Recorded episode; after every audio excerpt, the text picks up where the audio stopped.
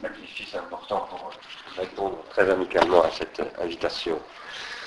Euh, donc cette conférence, comme vient de vous le dire Evelyne Grossman, s'appelle Contribution à une nouvelle critique de l'économie politique. J'ai argumenté dans le temps du cinéma et la question du mal-être, qui était le troisième tome de la technique et le temps, et à partir d'une lecture de la critique de la raison pure de Kant, pour la venue d'une nouvelle critique, en passant à l'époque par ce que j'ai appelé la rétention tertiaire. Je dis à l'époque, je continue évidemment à utiliser ce concept de rétention tertiaire et je l'utilise en fait depuis mon, premier livre, La faute d'Épiméthée. Mais je voudrais à présent, ce soir, montrer que la question de la rétention tertiaire ouvre une nouvelle perspective sur l'économie politique et sa critique. Et que plus que jamais, elle fait d'une nouvelle critique de l'économie politique la tâche par excellence de la philosophie. Ici, ce soir, je me concentrerai sur quelques questions en vue d'ouvrir un débat avec Marx et à travers lui avec le marxisme et aussi avec le post-marxisme. il s'agira pour l'essentiel, premièrement, de la question de la consommation, de ce que Marx n'a pas pu voir venir de cette question, telle qu'elle s'est reconfigurée au XXe siècle, dans un rapport essentiel au désir et à son économie, dans un rapport essentiel à ce qui, par la voie de l'imaginaire, c'est-à-dire du fantasme, et à travers lui de l'inconscient, transforme en le liant le matériau pulsionnel, ce que Freud appelle la pulsion. Deuxièmement, il s'agira de la question du prolétariat, de la compréhension et de l'extension de ce concept, des usages et des mésusages qui en ont été faits, selon moi, par la tradition marxiste, qui n'a pas compris le discours de Marx sur le prolétariat, à mon avis, de l'oubli de la question du prolétariat, dont on n'entend plus parler, et de son immense actualité, à contrario. Troisièmement, il s'agira de la question de l'industrie et de son inscription dans le devenir humain à travers ce que j'appelle depuis quelques années, en reprenant et en redéfinissant un concept que je dois à Sylvain Auroux, qui est un philosophe du langage, la grammatisation qui a à voir avec la grammatologie de Derrida, mais qui n'est pas la même chose. Quatrièmement, je parlerai de la question des externalités, telles qu'elles ne cessent de se reconfigurer au cours du processus d'industrialisation en tant que, je vais le décrire comme ce processus, un processus de grammatisation et ce, dans un rapport à ce que je décrirais comme une trans-individuation que je considérais être en réalité une question du commerce. Et enfin, si j'en ai le temps, parce que je vais faire une conférence un peu longue, je vous en demande pardon, je vais aller dépasser une heure, je vais revenir à la question essentielle des classes sociales, dans le cadre de ce que je décrirais comme étant une nouvelle prolétarisation,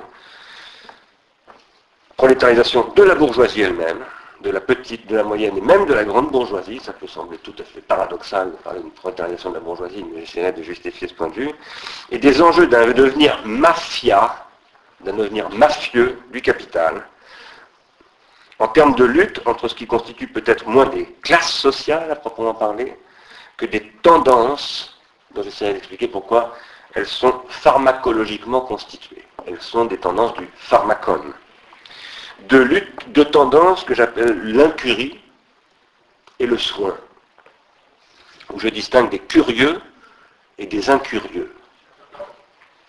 Je dis cela parce qu'on trouve des, curieux à droite et à gauche, et on trouve des incurieux à droite et à gauche. Et donc la partition classique basée sur l'opposition capital-travail ne croise pas forcément cette distinction entre ce que j'appelle les curieux et les incurieux.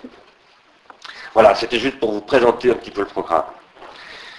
J'ai adopté le titre de cette conférence, évidemment, Contribution à une nouvelle critique de l'économie politique. Pardonnez-moi, c'est un petit peu conteux, mais je l'ai adopté en hommage au 150e anniversaire de l'heure de Karl Marx, qui est paru exactement il y a 150 ans, au mois de janvier 1859.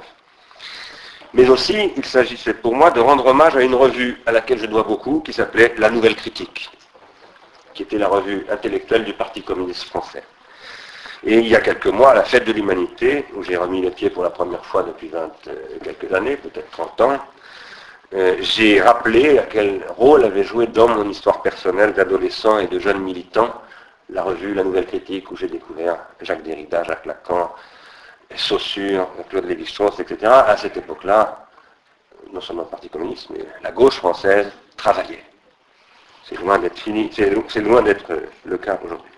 Enfin et surtout, je parle d'une nouvelle critique en dialogue polémique avec une tradition intellectuelle dont je proviens pour l'essentiel, outre cette origine marxienne qui est la mienne, et politique et militante, je veux dire, une philosophie, une tradition philosophique issue de ce qu'on appelle la philosophie française de la seconde moitié du XXe siècle et qui a posé, après Roland Barthes et donc après l'auteur des essais critiques, qui fut un des premiers livres que j'ai jamais lu de théorie de ma vie, qui a posé comme post-structuralisme, disons, pour parler euh, comme aux États-Unis, que la critique était un concept inséparable de la métaphysique, qu'il en était donc du même coup lui-même un concept métaphysique, et qu'il s'agissait moins dès lors de critiquer que de déconstruire, ou disons de dépasser euh, ces concepts-là. Euh, je ne parle pas que de Jacques Derrida, hein. j'aurais dû nommer Lyotard, et aussi par exemple le fameux texte de Deleuze pour en finir avec la critique, avec le jugement. Que veux-je dire lorsque je parle de la nécessité de critiquer à nouveau frais l'économie politique? Et d'abord, qu'est-ce que l'économie politique? Je ne m'engagerai pas à vrai dire dans cette question que mon ami Guido Berns, qui est ici présent, explore magnifiquement. Je dirais simplement, et je le lui dois, et je tiens à le remercier vivement, que la définition qu'il rapporte d'Antoine de Montchrétien, 1615, de l'économie politique, euh, Guido la rapporte à la question du commerce formulée par Arnaud en 1791. Et je parlerai ici d'une économie politique, celle qui n'est pas seulement domestique, car c'est ça la question de départ, qui fait qu'on l'appelle politique, qui n'est plus strictement commercial. S'il est vrai que le commerce est un type d'échange irréductible à celui du marché. Voilà une thèse qui va être un peu euh, le support euh, un, peu occulte de mes propos. Le marché, tel qu'il se forme, en tout cas lorsque l'industrie et le machinisme induisent un nouveau type d'échange. Et d'ailleurs, la différence entre commerce et marché a été récemment affirmée et explorée. J'ai malheureusement pas pu me rendre euh, dans ce colloque, à ceriser la salle par un colloque qui s'appelait donc l'activité marchande sans le marché, point d'interrogation, organisé par Franck Aguerry, Olivier Favreau et Armand Hachuel. Avant d'entrer dans le sujet à proprement parler, dans les thèses que je vais soutenir ce soir, laissez-moi vous dire quelques mots de la situation que nous connaissons depuis maintenant plus de trois mois. Je tiens d'abord à préciser que j'ai proposé le sujet de cette conférence, donc en réponse à l'invitation que m'a faite Evelyne Grossman, avant l'été passé. Hein. C'était avant l'été dernier. Et autrement dit, je tiens à préciser que le choix du thème et du titre de cette conférence n'est pas issu de l'éclatement de la crise et de la découverte de sa portée en octobre 2008, car cette crise s'annonçait évidemment depuis fort longtemps, mais c'est en octobre 2008 qu'elle s'est révélée être une crise gravissime de portée mondiale et dont nous sommes très loin de sortir. Voyez le journal du Monde aujourd'hui. En revanche, j'ai choisi ce, ce, thème et ce titre à partir de la conviction que nous nous trouvions, au moment où nous avons eu cette discussion avec Evelyne, au bord d'une telle crise et donc dans une situation d'urgence appelant une nouvelle critique, c'est-à-dire aussi analyse de l'économie politique. J'ai cependant proposé ce sujet à Evelyne pour une autre raison, et peut-être je dirais même surtout pour cette deuxième raison. J'ai tenu à provoquer une discussion avec la philosophie d'aujourd'hui. Quant à son discours politique, tel que si souvent, la plupart du temps, chez les philosophes français de ma génération, et chez ceux de la génération qui me précède, elle ne dit rien de l'économie politique. Comme si depuis les années de l'après-guerre, il n'y avait rien de nouveau à penser sur ce sujet. Comme si depuis Althusser, on avait tout dit sur la question. Je voudrais donc ouvrir une discussion avec ceux qui viennent de ce XXe siècle. Mais je voudrais aussi et surtout y inviter dans cette discussion, qui sont donc les bienvenus, ceux qui sont encore de jeunes philosophes, ce qui n'est plus tout à fait mon cas, et ceux qui ne sont pas des philosophes salariés, mais qui néanmoins étudient la philosophie. Tous ceux qui ne sont pas des professionnels de la profession philosophique, mais des amateurs de philosophie, et en cela des amis de la sagesse, c'est-à-dire de vrais philosophes. Je tente d'ouvrir ici une discussion avec ces interlocuteurs, tous, pour leur dire d'abord ceci. La philosophie de notre époque a abandonné le projet d'une critique de l'économie politique, et c'est un état de fait absolument désastreux. Celui-ci a été induit, cet état de fait, par un certain rapport à la critique, ou plutôt par un non-rapport, tel qu'il a conduit à un non-rapport à l'économie actuelle, parfois masqué par un rapport absolument obsessionnel aux textes philosophiques consacrés aux économies politiques du passé. Mais il a aussi été produit, et voilà qui est peut-être plus grave encore, et en grande partie par les mêmes processus qui ont conduit des financiers, des industriels, des technocrates, des hommes et des femmes politiques et des militants à intérioriser comme des évidences des situations qui étaient en réalité des artefacts insoutenables, voués à rencontrer leurs limites et devant être soumis précisément à une critique de ces limites au sens conscient du mot critique. Ces processus forment ce que nous appelions naguère l'idéologie.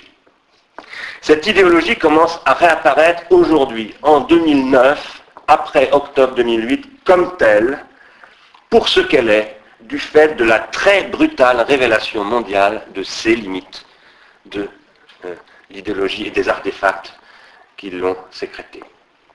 Et pourtant, le mutisme philosophique sur ces questions demeure presque total.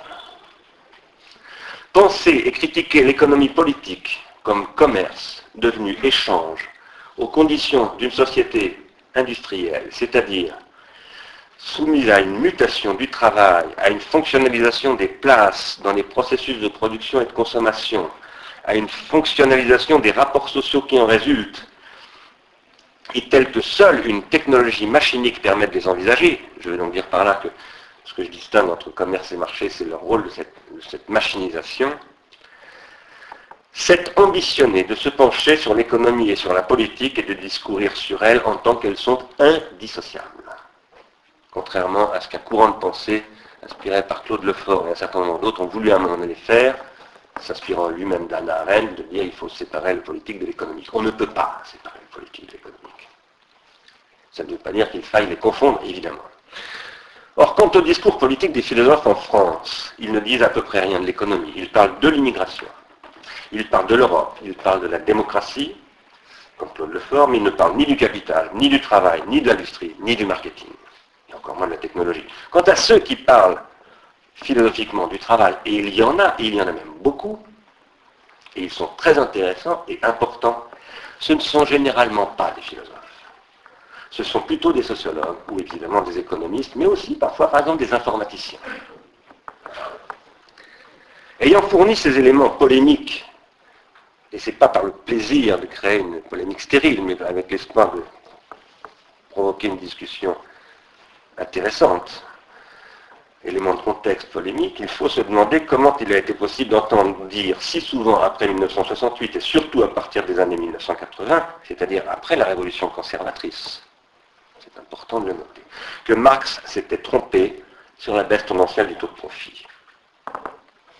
Ma réponse est que si Marx ne s'est pas trompé, ce que je crois, il ne pouvait cependant pas voir venir le rôle de l'exploitation et de la fonctionnalisation d'une nouvelle énergie qui n'est pas l'énergie du producteur prolétarisé, le travail comme ce que Marx appelle la pure force de travail, nous verrons tout à l'heure ce que veut dire pur dans une telle expression, qui n'est pas non plus une énergie motrice du nouvel appareil industriel, tel le pétrole ou l'électricité, qui seront mis au service de la métallurgie et des industries culturelles, mais il s'agit de l'énergie du consommateur prolétarisé, à savoir son énergie libidinale dont l'exploitation aura modifié l'économie libidinale, et avec elle l'économie tout entière, et au point de les détruire l'une comme l'autre et l'une par l'autre. C'est ce que nous sommes en train de vivre. Pour le dire autrement, Marx n'aura pas vu venir la question de la consommation telle qu'au XXe siècle, elle bouleversera le paysage décrit dans Das Kapital. Certes, Marx parle de la consommation, il en parle même souvent, très souvent. C'est par exemple le cas en 1959, précisément, dans la contribution, à page 155 de la traduction française. Je le cite. La consommation est de manière immédiate également production. De même que dans la nature, la consommation des éléments et des substances chimiques est production de la plante. Cela vaut pour tout autre genre de consommation qui contribue à la production de l'homme. Mais, objecte l'économie, cette production qui s'identifie à la consommation est une deuxième production, issue de la destruction du premier produit. Dans la première, le producteur s'objectivait. Dans la seconde, au contraire, c'est l'objet qu'il a créé qui se personnifie. Et un peu plus loin, page 157, et surtout cette citation extraordinaire, la faim est la Mais la faim qui se satisfait de la viande cuite, mangée avec fourchette et couteau, est une autre faim que celle qui avale de la chair crue. Ce n'est donc pas seulement l'objet de la consommation, mais aussi le mode de consommation qui est produit par la consommation. On voit à quel point Marx est quand même un grand génie. Il soulève ici en quelque sorte une question de ce que j'appellerais, je développerai pas ce point plus tard, j'y reviendrai un jour j'espère, des rapports de consommation. Donc je soutiendrai que en fait, elle pose plus profondément ce que j'appellerais la question de la transindividuation, la question des rapports de consommation. Et pourtant, cette question de la consommation, telle que Marx la pose sous cette forme de rapports de production, qui sont aussi des rapports de consommation, ne permettra pas à Marx de penser la nouvelle forme de prolétarisation. En quoi consiste l'organisation de la consommation comme destruction des savoir-vivre en vue de créer du pouvoir d'achat disponible et qui affine le système qui reposait sur ce que euh, Marx lui avait décrit précisément, j'y reviendrai tout à l'heure, à savoir la destruction des savoir-faire en vue de créer de la force de travail disponible. Disponible et qu'on puisse mettre en concurrence, bien entendu. Elle ne lui permet pas, autrement dit, sa façon de penser la consommation, de voir venir ce qui au XXe siècle et comme économie libidinale capitaliste permettra de différer, tout en les aggravant, à mon avis, les effets de la baisse tendancielle du taux de profit. Instruire une telle question passe évidemment par Freud et par les usages de la théorie de l'inconscient par le marketing. Mais j'ai déjà souvent abordé cette question dans mes travaux récents et moins récents, et ainsi que la question du rôle d'Edouard Bernays, le neveu autrichien de Freud, dans l'histoire du capitalisme américain. Ce n'est donc pas par là que je passerai ce soir. Vous me pardonnerez de vous renvoyer sur ce sujet, si ça vous intéresse, à des séminaires qui sont en ligne, qui se font au collège de philosophie, ou à des travaux écrits, ou publiés, ou apparaître. Je reprendrai plutôt, pour introduire cette question, une thèse que j'ai présentée la première fois en Norvège, que j'ai représentée d'ailleurs à l'université de Cambridge récemment, et qui consiste à poser que le premier penseur du prolétariat, qui pense le prolétariat sans le savoir, si j'ose dire, mais qui déjà le donne à penser, c'est Platon. Jacques Derrida, dans la pharmacie de Platon, a bâti en grande part son entreprise de déconstruction de la métaphysique sur sa lecture de Phèdre, en montrant comment ce dialogue oppose anamnésis philosophique et hypomnésis sophistique. Là où il est impossible, selon ce que Derrida décrit dans De la grammatologie, comme une logique de ce supplément qu'est la trace, là où il est impossible d'opposer, dit Derrida, l'intérieur, c'est-à-dire l'anamnésis, et l'extérieur, c'est-à-dire l'hypomnésis. Il dit la même chose sur Freud dans Freud et la scène de l'écriture. Il est impossible d'opposer, autrement dit, la mémoire vivante, qu'est l'anamnésis, c'est ce que dit Socrate à Phèdre, à cette mémoire morte qu'est l'hypomnésis ou l'hypomnématone, c'est également ce que dit Socrate à Phèdre, Socrate et tant d'autres philosophes. Hypomnématone qui, nous le disons très souvent à Ars Industrialis, intéressera tant le dernier Foucault, et qui constitue la mémoire vivante, qui constitue la mémoire vivante, c'est-à-dire qui est la condition de la mémoire vivante en tant qu'elle devient savante. C'est ça que, selon moi, montre Foucault. C'est-à-dire que la mémoire vivante ne peut devenir savante qu'à se mortifier de l'hypomnématone. C'est l'impossibilité de distinguer le mort et le vif, l'intérieur et l'extérieur, l'anamnésique et l'hypomnésique, constitue ce que j'appelle la question pharmacologique. Par où l'hypomnésique est à la fois, je ne vais pas reprendre cette topique, le poison et son remède. La question pharmacologique, c'est la question déridienne. Mais Jacques Derrida n'a jamais vraiment exploré cette question comme pharmacologie. Il l'a exploré comme, déconstruction, ce qui n'est donc pas tout à fait la même chose. Ce que décrit Derrida, euh, pardon, ce que décrit Socrate dans Phèdre, une fois qu'on a dit cela, à savoir que l'extériorisation de la mémoire est une perte de mémoire et de savoir, c'est ce dont nous faisons aujourd'hui l'expérience quotidiennement. Et dans tous les aspects de nos existences. Et de plus en plus souvent. Et en cela, dans le sentiment d'une certaine impuissance. En quelque sorte de notre impotence. En tout cas d'une impotence politique. Et maintenant économique. On a l'impression d'être coincé. Voire de ce qu'on a appelé notre obsolescence. Au moment même où, par ailleurs et paradoxalement, l'extraordinaire puissance mnésique des réseaux numériques nous rend tout aussi sensibles à l'immensité de la mémoire humaine, qui paraît être devenue réactivable et accessible absolument à l'infini.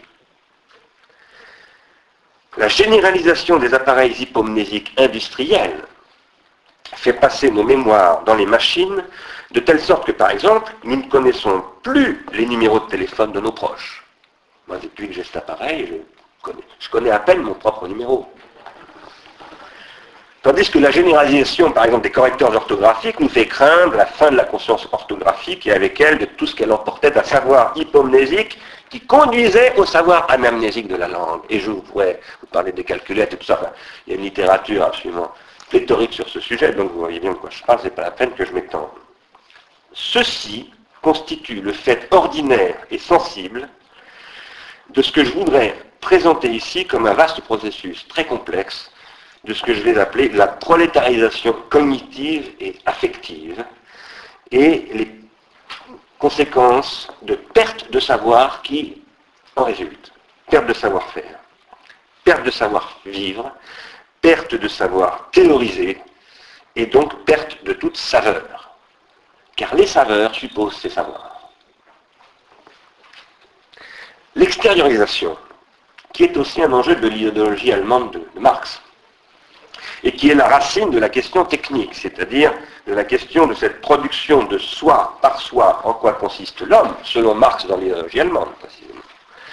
Lorsqu'elle parvient au stade hyper-industriel de l'extériorisation de la mémoire et des savoirs et de ce qu'on appelle la société de service, qui est une société industrielle et pas du tout post-industrielle, est à la fois ce qui étend sans limite la puissance des milieux hypomnésiques et ce qui permet leur contrôle. Leur contrôle par les industries cognitives et culturelles des sociétés de contrôle, on prend toujours le terme de Deleuze, qui formalise maintenant aussi l'activité neurochimique et les séquences de nucléotides, et qui, et qui, inscrivent par là les substrats neurobiologiques de la mémoire et des savoirs dans l'histoire de ce qu'il faut analyser comme un vaste processus de grammatisation, dont les biotechnologies sont le stade le plus récent et dont les nanotechnologies seront l'étape suivante.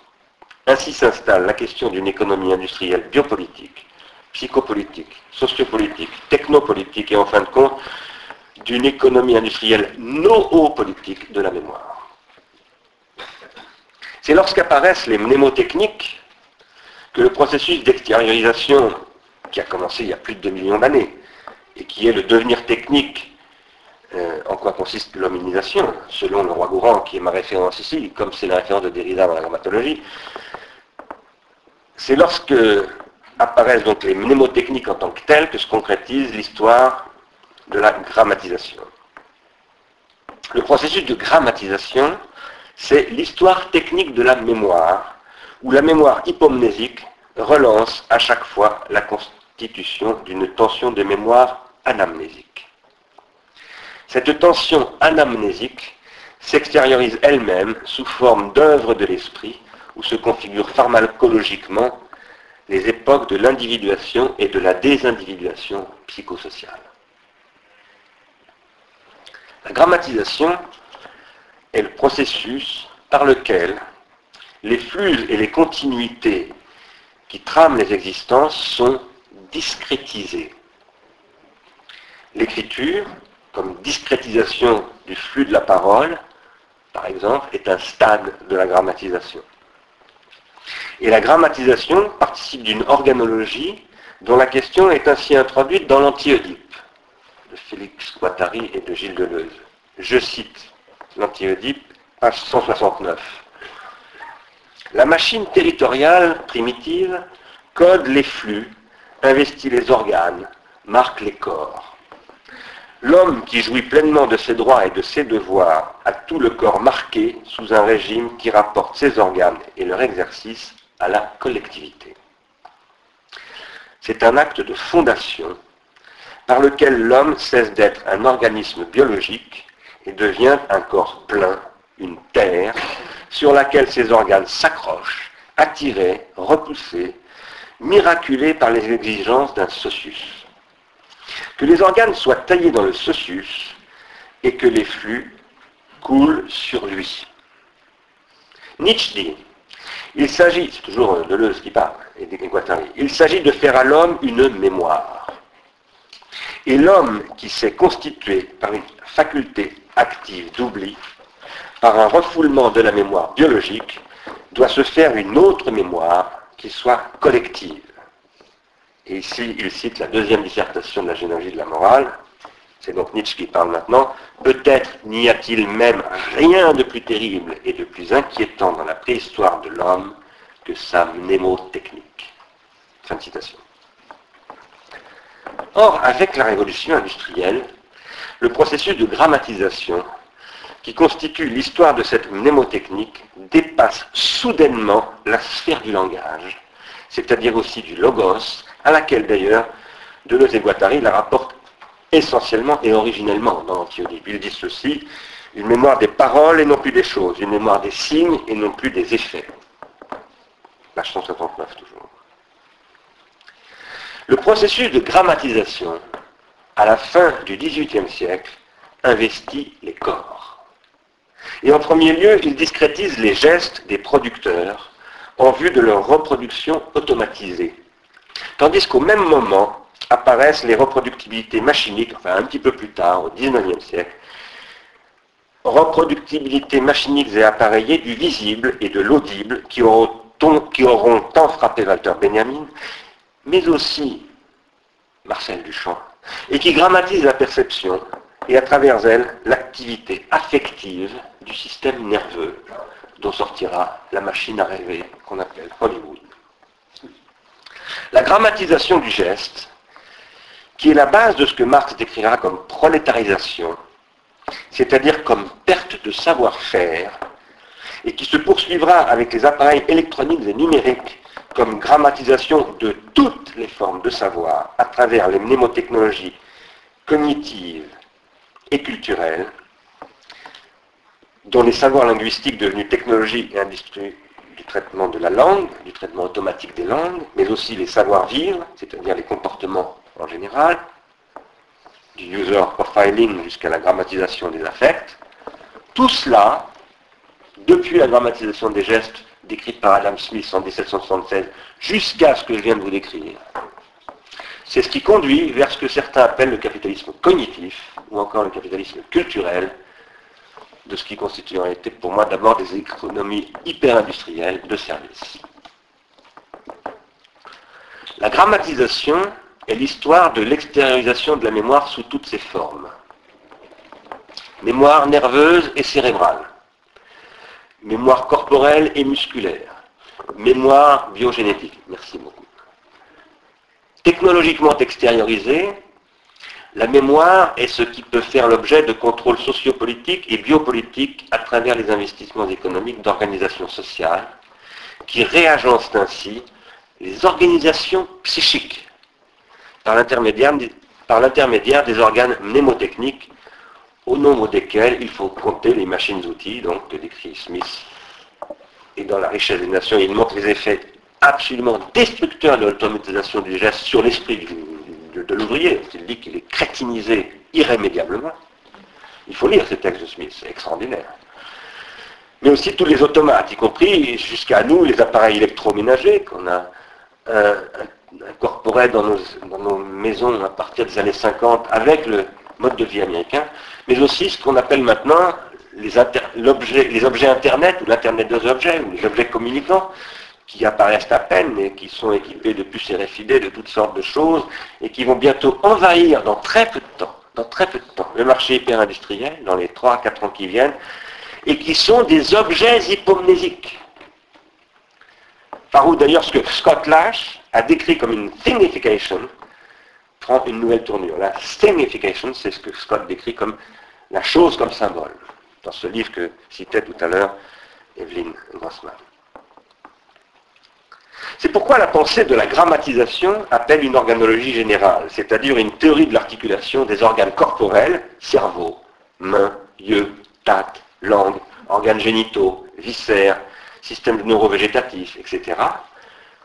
Des organes artificiels, outils, instruments, supports techniques de la grammatisation, hypomnémata, mais aussi œuvres d'art, etc.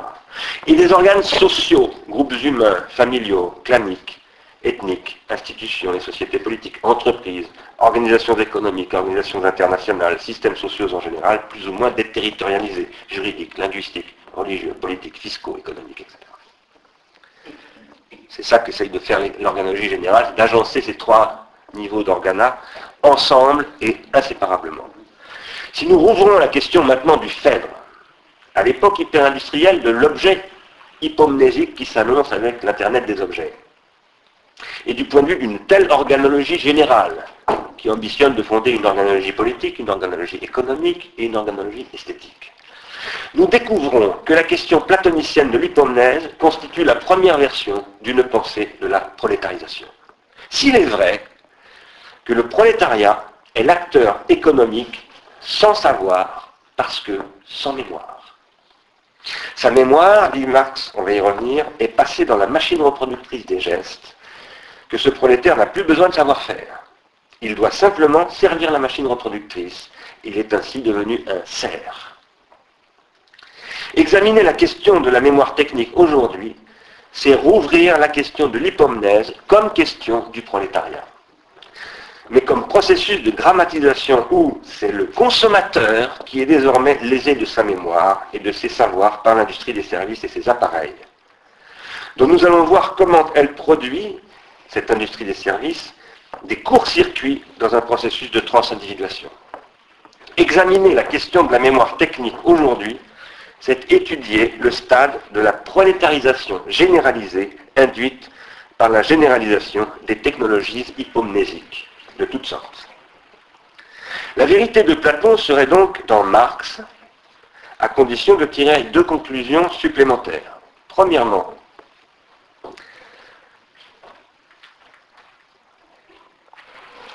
Marx lui-même ne pense pas le caractère hypomnésique de la technique et de l'existence humaine. Ce qui fait qu'il ne pense pas encore la vie humaine comme existence et qu'il continue à opposer, comme Platon, le mort et le vif. Page 30 à peu près du Capital, premier volume, il dit le mort saisit le vif. Il dit le capital, c'est le mort qui saisit le vif. Capitalisme. Deuxièmement, la lutte inaugurale de la philosophie contre la sophistique autour de cette question de la mémoire et de sa technicisation est le cœur de la lutte politique qu'est d'emblée la philosophie.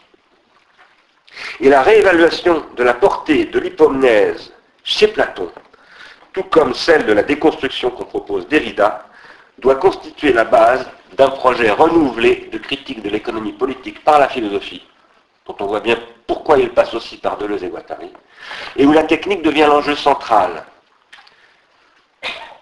ce qui pose la triple question d'une organologie, premièrement.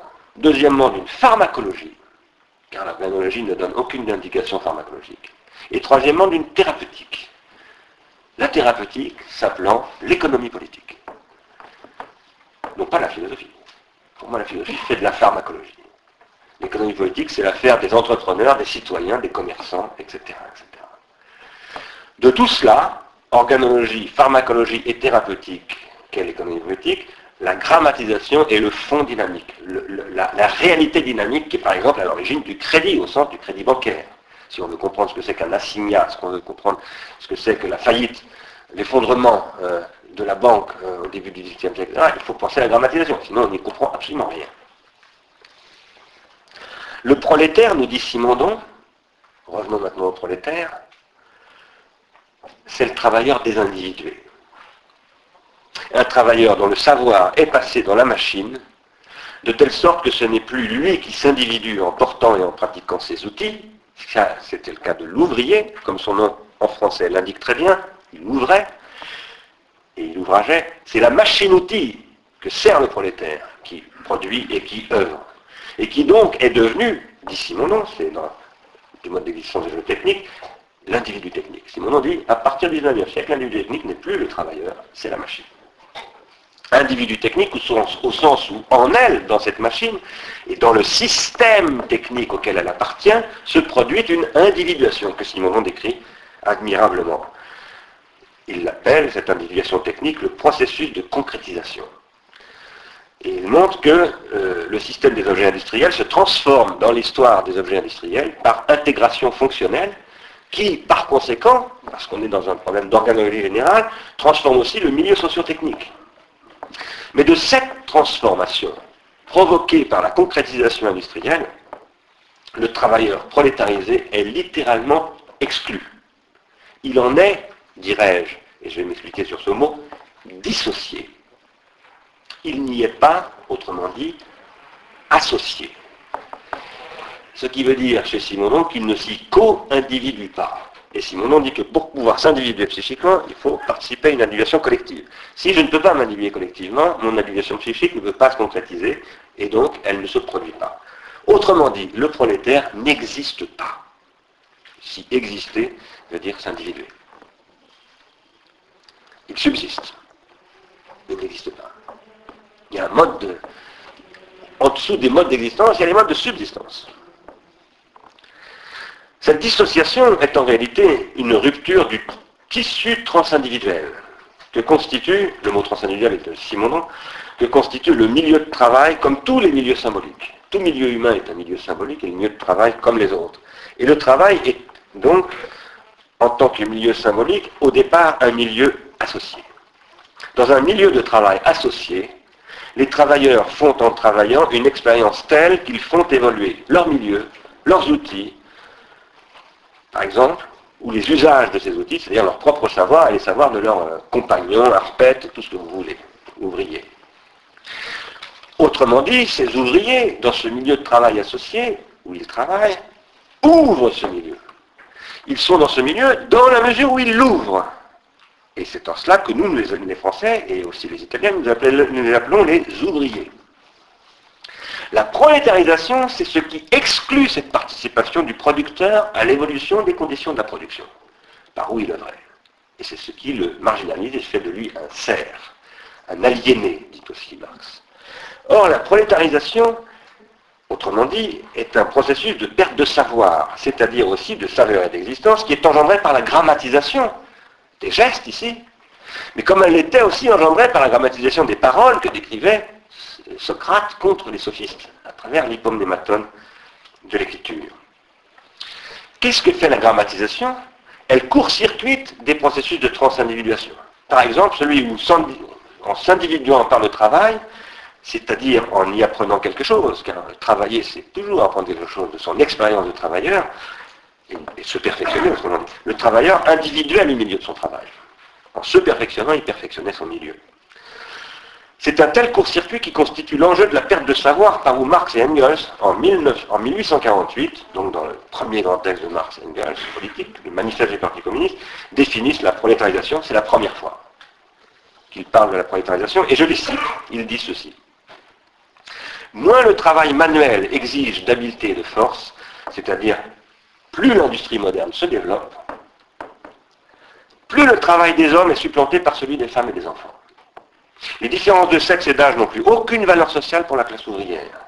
Il n'y a plus que des instruments de travail dont le coût diffère selon l'âge et le sexe. Fin de citation. C'est page 83 de la traduction française. Ce coût est celui, le coût, c'est accent circonflexe T, coût du travail, est celui de ce que Marx et Engels appelleront un peu plus tard la force de travail, dont ils calculeront les équations euh, économiques, qui dès lors, pas, dont ils théoriseront les équations, et qui dès lors n'est plus un savoir, cette force de travail, mais une marchandise. De porteur d'outils et praticien d'instruments, l'ouvrier est devenu lui-même un instrument et un outil au service d'une machine porteuse d'outils. Or, précise ici Marx et Engels, ce destin est celui de tous les producteurs, pas seulement des ouvriers. Ils disent ceci. Les anciennes petites classes moyennes, petits industriels, petits commerçants, petits rentiers, artisans, paysans, toutes ces classes tombent dans le prolétariat. Aussi le prolétariat se recrute-t-il dans toutes les couches de la population. Fin de citation. Certes, dans le manifeste du Parti communiste, dans la contribution à critique de l'économie politique, dans les fondements, dans le capital et dans tous les textes en fait de Marx et de Engels, le prolétariat se présente toujours comme étant précisément constitué par la classe ouvrière. Parce que le processus de prolétarisation vient de commencer et que ça commence par la classe ouvrière. Là-dessus, le capital est très clair. Mais ce n'est là qu'un état de fait historique. Ça commence par les ouvriers, mais ça continuera par tous les salariés, disent-ils. c'est lié à un stade du développement du capitalisme et de l'industrie, c'est-à-dire de la grammatisation, mais c'est voué à évoluer sensiblement en incluant dans le processus de prolétarisation tous ceux dont les savoirs seront absorbés par des processus hypomnésiques consistant non seulement en machines, mais en appareils une clé USB, ce n'est pas une machine, mais c'est un appareil. En systèmes experts, en services, en réseaux, et en objets, des objets Internet, et en dispositifs technologiques de toutes sortes, les puces RFID, etc. Toutes sortes de choses qu'on ne voit même plus. Même plus. On n'en a absolument aucune conscience, ils sont partout. Y compris ce machin qui est une balise qui nous trace et dont nous ne nous rendons pas compte que c'est un objet hypomnésique, donc qui fait de nous un support hypomnésique. Le prolétariat n'est donc pas la classe ouvrière. Tout le marxisme a mésinterprété Marx en, confondant les deux. C'est typiquement le cas dans La nuit des prolétaires de Jacques Rancière, qui prétend parler des prolétaires, alors qu'il ne parle absolument pas de prolétaires, il parle d'ouvriers, qui n'ont aucun rapport avec les prolétaires dont parle Marx. Mais d'autre part, et surtout la grammatisation, en permettant la captation de l'attention des consommateurs, et à travers elle de leur énergie libidinale, a également permis leur prolétarisation en détruisant leur savoir-vivre et non seulement leur savoir-faire. Cette prolétarisation des consommateurs est ce qui a permis, en ouvrant des marchés de masse permettant de lutter contre la baisse tendancielle du taux de profit, de doter les consommateurs d'un pouvoir d'achat, de leur accorder plus que le seul renouvellement de leur force de travail, ça c'est ce que prétendaient Marx et Engels de la situation du prolétariat, qu'on ne pouvait que leur accorder le renouvellement de force de travail, et du coup d'affaiblir fondamentalement la théorie marxienne de la lutte des classes. Le problème et que ce surplus qui leur a été redistribué par nécessité a conduit à la destruction de leur énergie libidinale et à sa décomposition en pulsion, résultat de ce que Marcuse appelle et décrit comme étant le processus de la désublimation. C'est donc dans une critique de l'économie libidinale qu'il faut s'engager. La nouvelle critique de l'économie politique est une critique pharmacologique de l'économie libidinale. Car la théorie freudienne ne permet d'avancer dans ces questions que pour autant qu'on la confronte, elle aussi, à la question de ce pharmacone qu'est le fétiche. Et à la question, par laquelle Marx passe rapidement, et à la question de la grammatisation telle que s'y transforme le fétichisme. Ce qui passe d'ailleurs par l'analyse du rôle des hypomnémateurs dans l'histoire du désir et de la sublimation, et aussi par la considération de l'objet transitionnel, comme l'a très bien montré Paul-Laurent Assoun, en tant qu'une sorte de proto-hypomnématone, l'objet transitionnel qui est le fameux doudou du bébé dans l'objet du soin, qui est une sorte de proto-fétiche.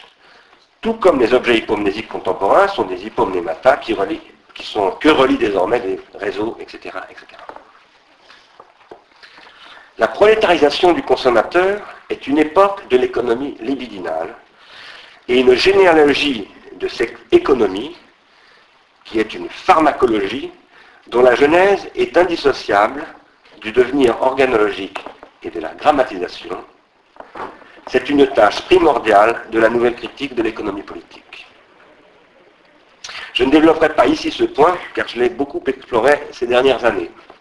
Je voudrais en revanche approfondir la question de la transindividuation qui s'y pose, et en rappelant que ce que Platon appelle l'anamnèse est fondée sur une dialectique et que celle-ci est un commerce dialogique par où, dans l'interlocution, c'est-à-dire dans le dialogisme tel que l'entend aussi Bakhtin, se forment des circuits longs de la transindividuation, que les usages empoisonnants des sophistes, pour Socrate et pour Platon, font les, usages que les sophistes font du pharmacone, littéral, de la lettre, tendent à court-circuiter. C'est-à-dire que le pharmacone, c'est ce qui crée des courts-circuits dans les circuits de transindividuation longs qu'en principe la pensée doit constituer.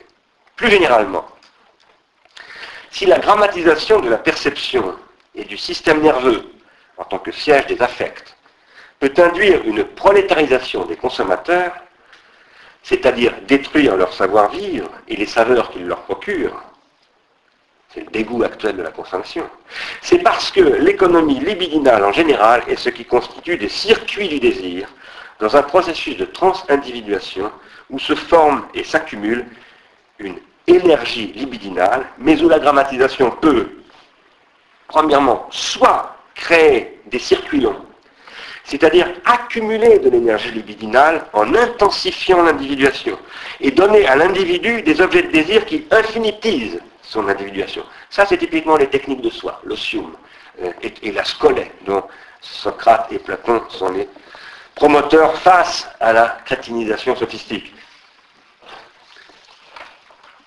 Pourquoi des objets qui infinitisent l'individuation C'est parce qu'ils ne se donnent eux-mêmes ces objets du désir que comme des objets infinis et incommensurables. L'objet d'un désir ne peut être qu'un objet infini, sinon il est plus désirable.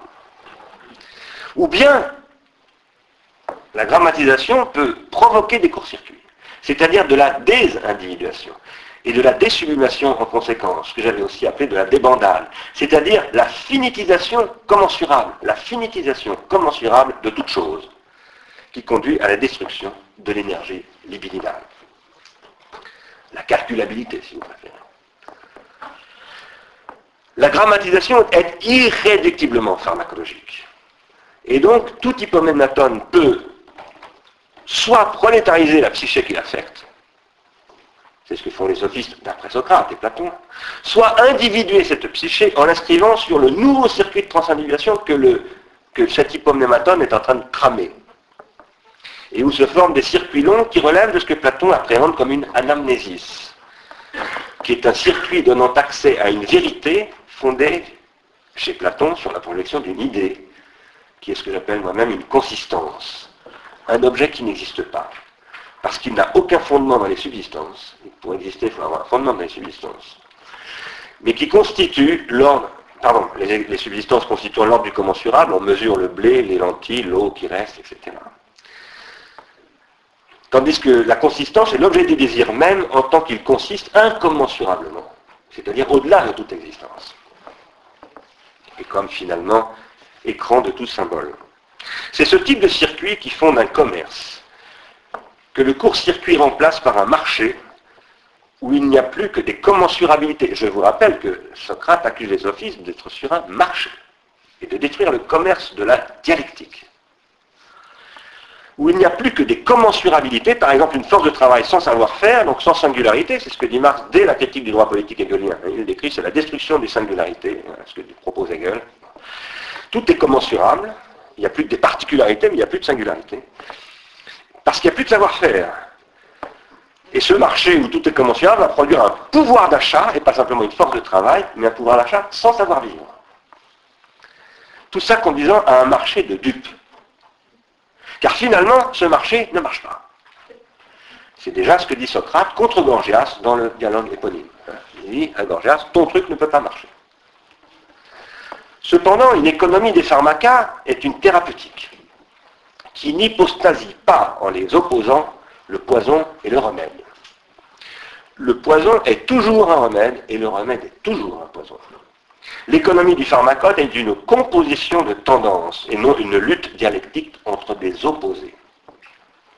La concrétisation de cette composition consiste en agencement entre les trois niveaux de l'organologie générale tel qu'il constitue ce que j'appelle un système de soins, une thérapeutique.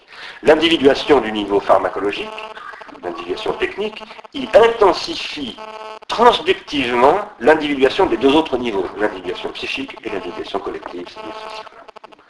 Au contraire, une déséconomie des pharmacas, le mot déséconomie est un terme technique qui est utilisé depuis les années 30 pour critiquer les externalités négatives, une déséconomie des pharmacas, c'est ce qui résulte de l'apparition d'un nouveau pharmacone tel qu'il peut court-circuiter les deux autres niveaux.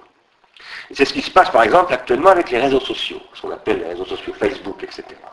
Pour lesquels aucune économie politique et aucun système de soins ne sont prescrits par une puissance publique quelconque, et qui du coup détruit les réseaux sociaux, la sociabilité des, gamins qui sont captés, capturés dans ces dispositifs de capture, j'emploie un terme de Deleuze, par ces réseaux sociaux, qui fonctionnent vraiment comme des dispositifs de capture, tels que Deleuze les a décrits d'ailleurs. Ou encore, c'est ce qui advient au cours de la synaptogenèse de l'organe cérébral infantile, lorsque, comme le montraient Christakis et Zimmermann, l'audiovisuel court-circuite l'objet transitionnel, supprime la motricité du bébé et de l'enfant, et du coup détruit l'appareil psychique infantile dont je soutiens qu'il est prolétarisé. Il y a aujourd'hui des prolétaires de 18 mois. Plus on réduit, cela étant dit, la place des producteurs, car c'est aussi ça, l'automatisation, la grammatisation, etc. Plus besoin de caissières avec les puces RFID, etc. Plus il faut élargir les marchés et le nombre des consommateurs, parce que, évidemment, les économies d'échelle font qu'il y a une productivité extraordinaire, une, menace de surproduction constante, l'automatisation étendant sans cesse le champ de la prolétarisation, tout en diminuant le rôle du travail, le travail compte de moins en moins, c'est-à-dire le capital variable compte de moins en moins, donc le taux de profit baisse inévitablement. Ça, c'est précisément le discours de Marx et Engels sur la, la baisse tendancielle du taux de profit. Le trading lui-même est automatisé. Les fameux Golden Boys sont des prolétaires payés 20 000 livres par mois. Les ingénieurs eux-mêmes sont prolétarisés. L'ingénieur qui concevait, développait, installait et gérait un système a disparu. Ça n'existe pratiquement plus. Sauf peut-être chez Maserati ou dans ce genre de structure totalement de luxe. Ça n'est bon que pour l'industrie du luxe. C'est Vuitton, par exemple. Il y a aujourd'hui des process où interviennent de plus en plus d'hypomnémata qui court-circuitent les individus psychiques à tous les niveaux du process. Qui fait qu'on n'en a pas besoin. Tu n'es pas content, tu prends la porte. Tu n'as pas besoin de ton savoir, tu n'as pas à savoir. Tu n'es qu'un serviteur du système. Ingénieur, médecin, golden boy ou autre. Dans ces process, c'est de plus en plus la force de travail du système nerveux qui est prolétarisée. Et les prolétaires du système nerveux sont tout autant privés de savoir que les prolétaires du système musculaire. Le savoir dont ils sont spoliés n'est cependant pas un savoir-faire, c'est un savoir théorique. Et quand Alan Greenspan n'a pas été foutu de dire un mot cohérent sur la crise, quand le, à la Chambre lui a demandé mais expliquez-vous, c'est parce qu'il n'a aucune compréhension théorique du système qu'il a managé pendant 18 ans. Et ça, c'est absolument scandaleux. C'est gravissime. C'est pareil pour Nicolas Sarkozy et pour tous ceux qui le conseillent. C'est vrai de certains universitaires aussi, je tiens à le dire. Théorique, c'est-à-dire noétique en acte. Ainsi se développe un psychopouvoir qui contrôle aussi bien les consommateurs, dont il s'agit de canaliser la libido, que les producteurs, dont l'énergie nerveuse doit être mise au service des ensembles techniques, comme les appelle Simon. Ainsi sont produites de pures forces de travail cognitif, mais tout à fait dénuées de savoir. Avec les technologies cognitives, c'est le cognitif lui-même qui est prolétarisé. Voilà en quoi consiste le capitalisme cognitif, également appelé créatif ou immatériel. Et cela se concrétise par le fait que le cognitif est réduit à la calculabilité. Le logos est pharmacologiquement et économiquement devenu un ratio, au sens où au XVIIe siècle se produit une transformation de la compréhension de ce qu'il en est de la raison, qui devient mathésis universalis. Ce n'est pas à Heidegger que je me réfère ici, mais à ce qu'il décrit, et qui est effectivement, avec Descartes, Leibniz et d'autres, un processus majeur qui est lié d'ailleurs au développement des hypomnémata que Weber décrit dans le capitalisme comme étant les systèmes de comptabilité, etc. S'il y a encore des métiers, ceux des producteurs que l'on appelle des créatifs, entre guillemets, il y en a très peu et la plupart du temps ce ne sont pas réellement des créatifs. Car être créatif, c'est œuvrer. C'est produire de la négantropie. Or, les dix créatifs de la société immatérielle sont en fait des créateurs de valeur évaluables sur le marché et donc non pas du tout incommensurables. Ce sont des agenciers qui travaillent à l'adaptation anthropique du système mais qui n'œuvrent à rien. Œuvrer, c'est toujours œuvrer à l'incalculable, c'est-à-dire à cette infinité du désirable qui fait qu'un processus d'individuation est constitué par son inachèvement, comme dit Simon. Telle est la réalité de ce que Lazarato appelle la coopération entre les cerveaux dans les révolutions du capitalisme? Et telle qu'elle se produit à travers des dispositifs de grammatisation qui rendent possible la prolétarisation de toutes les tâches au plus haut niveau d'activité du système nerveux. De cela résulte la formation d'une bêtise systémique, où le discours de Greenspan, dont je parlais tout à l'heure, aussi bien que la crétinisation des élites financières roulées par Madoff deviennent possibles.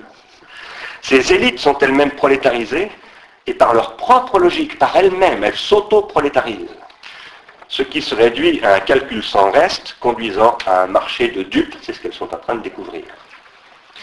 Pourquoi et comment Cependant, voilà maintenant, je m'achemine vers ma conclusion, rassurez-vous, pourquoi et comment des chercheurs comme Yann Moulier-Boutan ou Maurizio Lazzarato, que je citais à l'instant, peuvent-ils voir dans ce capitalisme cérébral ou cognitif un élément de nouveauté ouvrant une alternative politique et économique?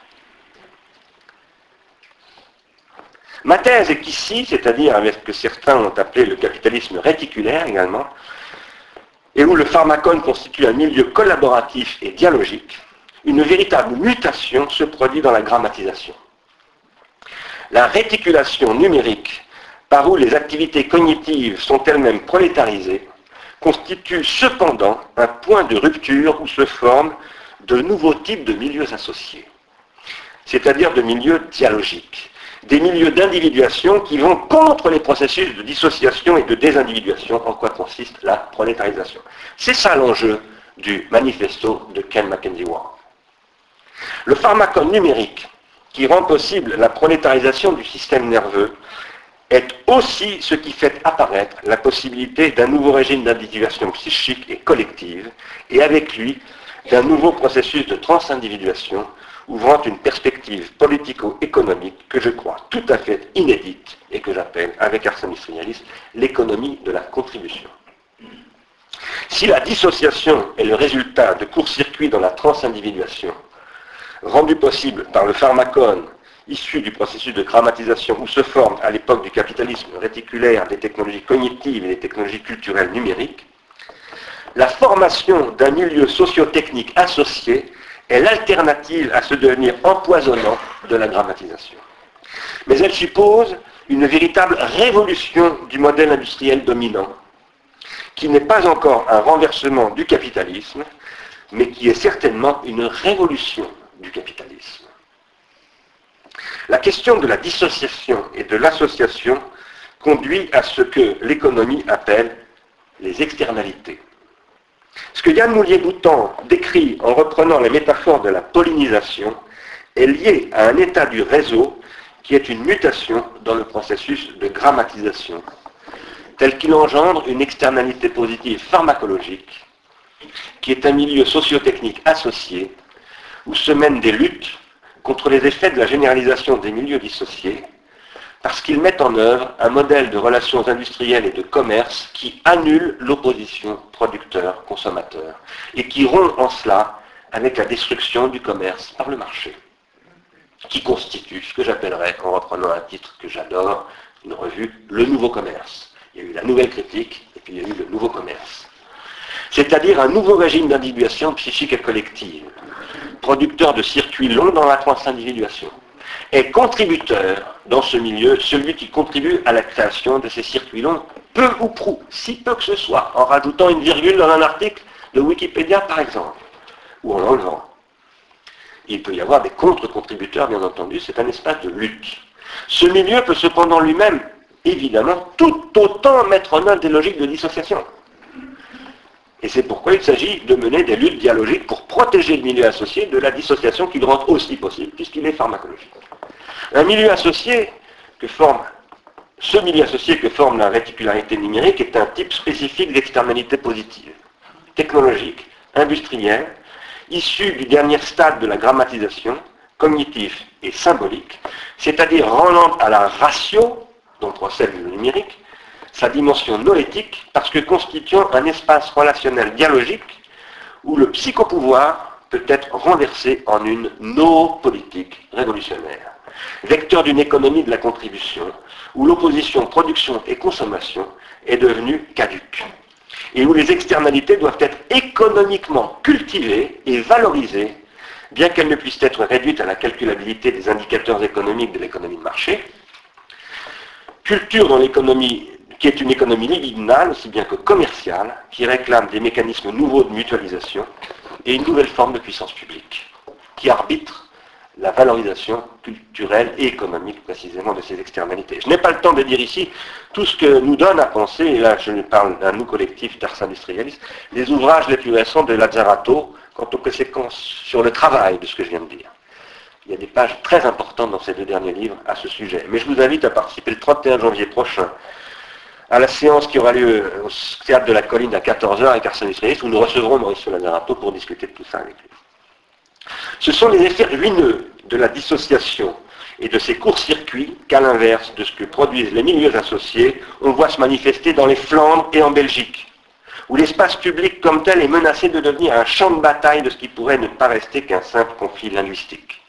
Dans les Flandres, chez les Flamands qui refusent l'accès aux logements sociaux pour ceux qui ne parlent pas le néerlandais, on voit comment les courts-circuits dans la transindividuation ont détruit ce que j'appelle l'individuation de référence. Celle qui permet à deux processus d'individuation linguistique différents, le néerlandais et le français, de participer à la même unité nationale, territoriale, politique, etc. Et économique. Et ça, c'est en train de se casser. Je suis convaincu que cette cassure est produite par le fait que le marketing a court-circuité le processus d'individuation de référence, l'a affaibli et finalement l'a liquidé. Car à l'individuation de référence, c'est un terme que j'ai employé, que j'ai décrit dans un livre qui s'appelle La télécratie contre la démocratie. J'ai essayé de montrer que par exemple Jules Ferry a inventé une machine à produire l'individuation de référence qui s'appelle l'école. Les industries culturelles mondiales, celles dont parle Scott, ont substitué les prescriptions comportementales du marketing totalement déterritorialisées, mais non seulement déterritorialisées, mais dénoétisées, désublimées, et qui produisent à la fois de la désolidarisation, d'une part, dans l'espace des contemporanéités, par exemple, les Flamands se désolidarisent des Wallons, dans l'espace qu'ils partagent pourtant, ce qui conduit à la destruction des espaces politiques, et deuxièmement, destruction et désolidarisation dans le temps des contemporanéités générationnelle et intergénérationnelle. La captation de l'attention d'une génération la coupe des autres générations. Ce qui engendre des courts-circuits dans la transindividuation des générations, tels que l'identification primaire au sens freudien n'a plus lieu, par exemple dans la construction de l'appareil psychique juvénile. Et que les consommateurs adultes, à l'inverse, achètent des grosses voitures alors qu'ils ne sont même pas capables de payer des études à leur mot. Et donc il y a une espèce de désolidarisation intergénérationnelle qui, par ailleurs, rencontre les problèmes de la retraite par capitalisation. Car le grand problème qui est en train de venir, dont on ne nous parle vraiment pas beaucoup, c'est ce qui va arriver au fond de pension. Et aux retraités innombrables d'Amérique, du Japon et d'ailleurs, qui vont commencer à devoir régler la note. Puis ils vont découvrir qu'ils ont été ruinés par l'inévitable effondrement auquel ne peut que conduire un capitalisme pulsionnel et spéculateur, parce que le spéculateur ne pense qu'au très court terme et se fout pas mal, d'après moi, le déluge. Ce qui mène à la paupérisation générationnelle avec l'extrême pauvreté de la jeunesse aujourd'hui, dans tous les domaines, dans toutes les classes, disons maintenant d'ailleurs, et un possible affrontement économique des générations. On est tout au, tout au bord de cet affrontement. Aucun lien symbolique ne demeurant lorsque, ce lien symbolique qui arbitrait les conflits possibles entre générations jusqu'alors, lorsque le processus de transindividuation a été ainsi totalement court-circuité. De cela résulte aussi bien une irresponsabilité généralisée, et la généralisation des milieux dissociés a nécessairement pour corrélat la généralisation des externalités négatives. Les milieux dissociés sont des facteurs de destruction de la responsabilité, de désapplication par rapport à l'individuation collective et corrélativement de destruction des investissements sous toutes leurs formes, investissement personnel, investissement du capital, etc.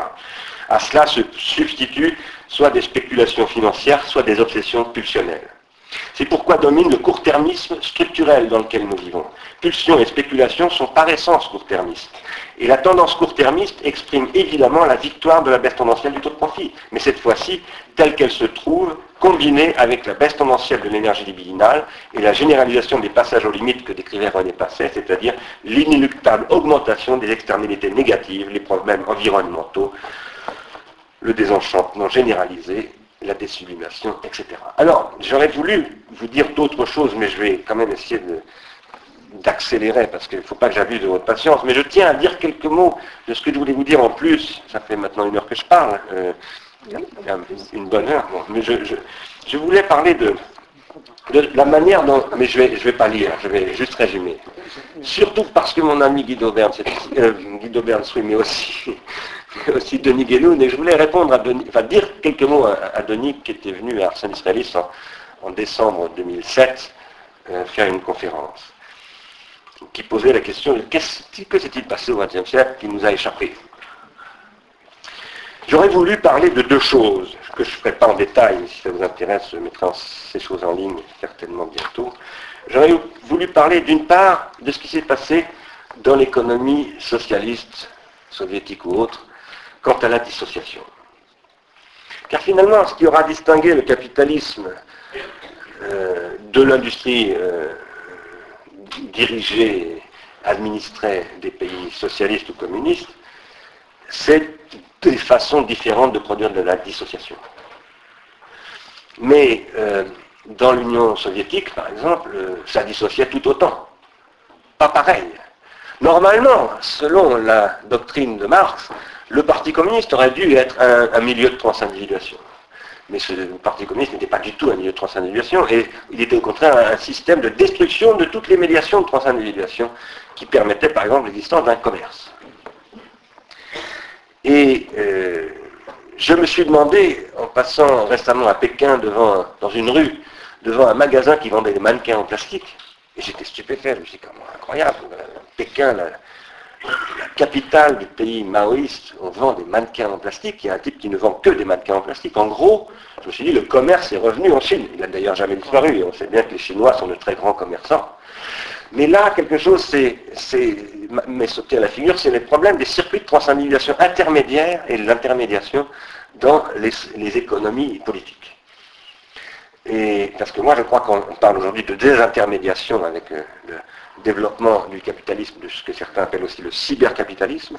Et en fait, il y a à travers cette question une énorme question de la transindividuation et à travers elle de la, de la motivation et de la démotivation.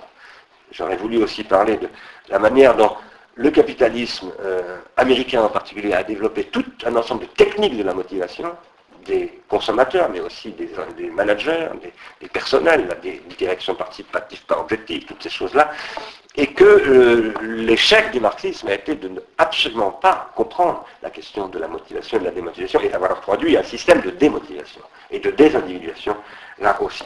Voilà une chose dont j'aurais voulu vous parler. Et l'autre chose dont j'aurais voulu parler, mais je ne le ferai pas, je l'indique simplement, euh, euh, c'est les classes sociales. Car évidemment, quand on discute avec le marxisme, on ne peut pas faire l'impasse sur la question des classes sociales. Et ce que je vais vous montrer, c'est ce que j'ai essayé de vous montrer, c'est que la prolétarisation est trans-classe sociale. Donc la vraie question, c'est la prolétarisation, ce n'est pas vraiment les classes sociales. Et que les classes sociales aujourd'hui, celles qu'on a appelées la bourgeoisie, la classe ouvrière, etc., n'existent plus. Il n'y a pas de bourgeoisie. On a affaire aujourd'hui à des mafias euh, qui, qui, des réseaux. Il y a encore des gens qui, sont des bourgeois et qui voudraient maintenir l'esprit bourgeois dans ces mafias capitalistes. Mais ceux qui dominent ne sont pas les bourgeois. Qu'est-ce que c'est qu'un bourgeois? Par Barthes le dit. C'est celui qui est capable de, jouer Schumann au piano. C'est ça un bourgeois.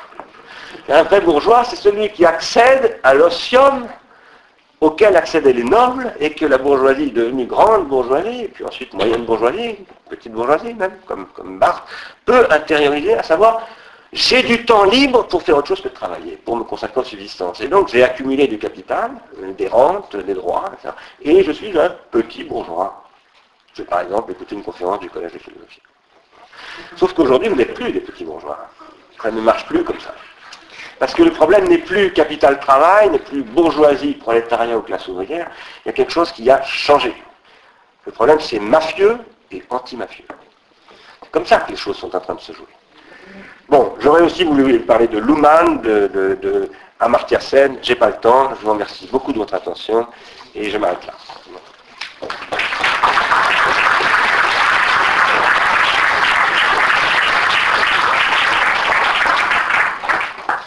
Bien, je remercie naturellement au nom de tous, je crois ici euh, beaucoup Bernard Stiegler de cette euh, conférence euh, à la fois désespérante et, réjouissante, et éblouissante en tout cas. Donc je vais donner la, parole maintenant à, à Scott Lash qui va peut-être pendant une quinzaine de minutes répondre, commenter, parler sur cette conférence, et puis ensuite nous essaierons dans le temps qui nous reste, puisque nous devons absolument terminer à 20h30, ébaucher un débat. Je parle un peu lentement, mais bref. alors, c'est difficile. alors j'ai beaucoup de questions où je suis curieux, mais de comprendre alors votre alors ton, ta théorie. Alors je, vois toute une problématique de l'énergie de, ta présentation que, que j'ai trouve très très intéressant que j'ai pas pas pas vu avant et, moi je le vois maintenant. Alors aussi c'est intéressant que, que, vous parlez, enfin la plupart des marxistes, ils parlent d'une certaine marchandisation. Marchandisation. Marchandisation. Mais pour, pour, pour toi, c'est l'industrialisation plutôt. C'est autre chose. Hein, la marchandisation, c'est question de capital, de abstrait, homogène, force de travail. Marx. Hein. Je trouve que c'est très très intéressant départ, ton départ, qui est naturellement un peu de Simondo, mais qui a développé depuis pendant d'années. Je, trouve ça très très intéressant. Peut-être peut tu, tu peux le commenter. Grammatologie, grammatologie. Alors, euh, grammatologie, euh, que c'est ça la grammaire un peu aussi, euh, c'est-à-dire les sujets, les prédicats, les prédicats et tout ça. alors, je, veux le comprendre un peu. Alors, ok, cela sont des questions plutôt. Le commerce, j'aime bien ce, concept de commerce par rapport au marché. Pas marché, mais commerce. C'est très, très intéressant. pour moi, c'est des, échanges. C'est des échanges. Et, c'est intéressant aussi dans cette euh, économie de la contribution. Euh, c'est intéressant. Je pense cette économie de la, contribution maintenant sur euh, les réseaux, le web 3.0 nul a beaucoup à faire, pas avec la prosomption, disons, production et consommation ensemble. Ça, c'est moins intéressant que ces échanges, ces commerces. Ça, ça se passe avec les réseaux, les réseaux sociaux, avec tout le file sharing, file sharing en France, mm-hmm. partage des files, à, tout un tas de choses qui ne sont pas prosomption, qui ne sont pas le, c'est pas, pas l'interactivité classique, c'est autre chose, c'est très intéressant. Alors, mais, j'ai deux, euh, deux, questions. Ah, je ne veux pas commenter la, la, la capitalisme métaphysique, je suis d'accord. C'est aussi intéressant, je veux peut-être que tu peux le commenter un peu. Tout ce, mouvement de ce mouvement d'industrialisation à grammatisation. C'est intéressant parce que c'est quelque chose qui est aussi une sublimation à la fois. Et, c'est ça, je trouve très très intéressant. Tu peux un peu le, peut-être commenter. Mais je suis un peu pas désaccord, mais que je trouve, euh, je ne m'inquiète pas, mais euh, pour moi, on, a, eu déjà, c'était un peu, quand même un peu trop grec. c'est vrai. Alors moi, moi j'aime bien, alors aussi, moi j'aime, alors on fait, on, fait toute ta vie, moi, ma vie, enfin la critique, disons, de critique du positivisme du point de vue de, d'ontologie. La critique de l'épistémologie par rapport à l'ontologie. Critique de la grammaire classique, sujet, prédicat, par rapport, pas la substance, mais la néo-substance, la substance dans, le meilleur sens, ou enfin, dans le sens de, l'ontologie. Et en, fait, comme tu sais, et, je pense que beaucoup de ce qui s'y passe passe dehors de l'ontologie. Et, aussi et surtout peut-être la critique, la critique même. Parce qu'il y a deux sortes de, différences ontologiques. Il y a Heidegger entre l'antique et l'être, et de l'autre, l'ontologie et ce qui est dehors de l'ontologie qui n'a pas, pas, beaucoup de rapport avec la métaphysique d'Aristote ou de Platon, c'est autre chose.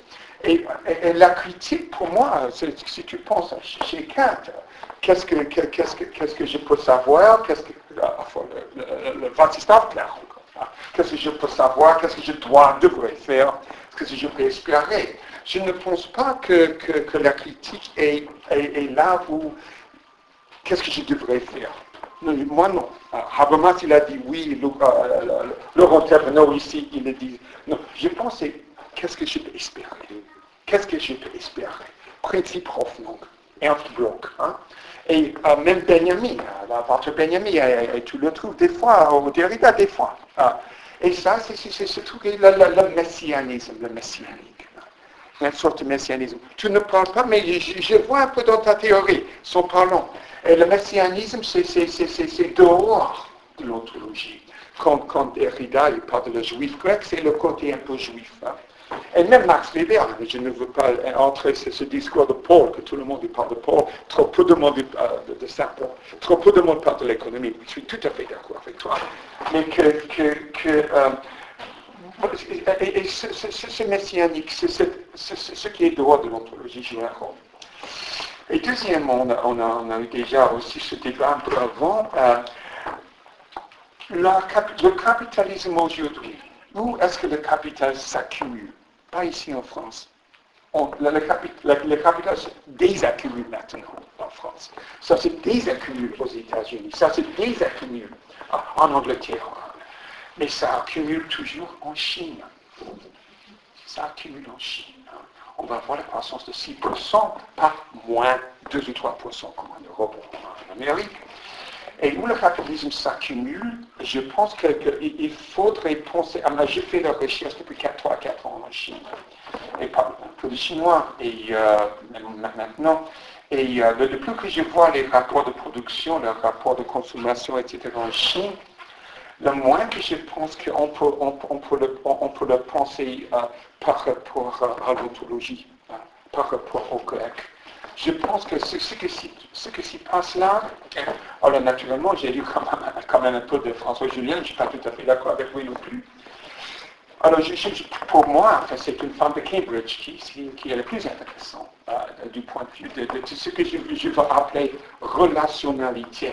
Hmm? Ce n'est pas l'individualisme, la relationnalité. Hein? C'est Marilyn Stoffer. Marilyn Stoffer, l'anthropologue. Hein? C'est elle qui aussi déconstruit Durkheim. Déconstruit Durkheim. Déconstruit Durkheim. Le sacré de Durkheim, c'est la substance. Le profane, c'est le, le grammaire, le prédicat. Mais, mais, mais c'est très fin. Elle, prend cette substance et se déconstruit comme processus, comme processus, comme relationnalité. Et, je pense qu'il y, a une autre sorte de marché peut-être. Mais ce marché, même, même, dans notre mauvais sens et autre sens aussi, qu'on peut peut-être penser des marchés néolibéraux d'un côté aussi du marché relationnel. Ce n'est pas de relationnalité un peu pure d'un côté stratégique, que j'aime quand même mieux de Julien. Julien est aussi assez intéressant. Hein. Mais, euh, mais où, où, euh, où, il y a, où, il y a l'affect, l'affect, tu as déjà parlé de l'affect de Maurizio et tout, sans arrêt l'affect, très intéressant. Mais l'affect, quand tu parles de l'affect, il y, y, a là chez Maurizio, moins, moins chez toi, parce qu'on en a déjà... Maurizio Lazzarato. Ah là, ça, Lazzarato, il n'est pas ici Non, je ne vois pas. Euh, ma vision, je ne peux pas avoir si loin. Euh, euh, il y, a moins, chez toi, parce que tu as déjà... On, a déjà, on, peut parler d'une individuation collective, tu, tu as déjà fait. C'est ça qui est intéressant s'il y a une individuation, c'est une individuation collective, relationnelle, pas de l'individu, pas, de moi et toi. Et, dès que tu as un rapport, c'est un long-termisme dans les rapports économiques en Chine, hein, où l'affect est là-dedans, et dans le truc. Et cet affect n'est pas invirtuel. C'est non plus actuel, c'est entre les deux. Hein. C'est pas, c'est pas histoire de plan, c'est non plus fonction, mais, peut-être un autre sens de fonction. C'est aussi très intéressant quand tu parles de fonction.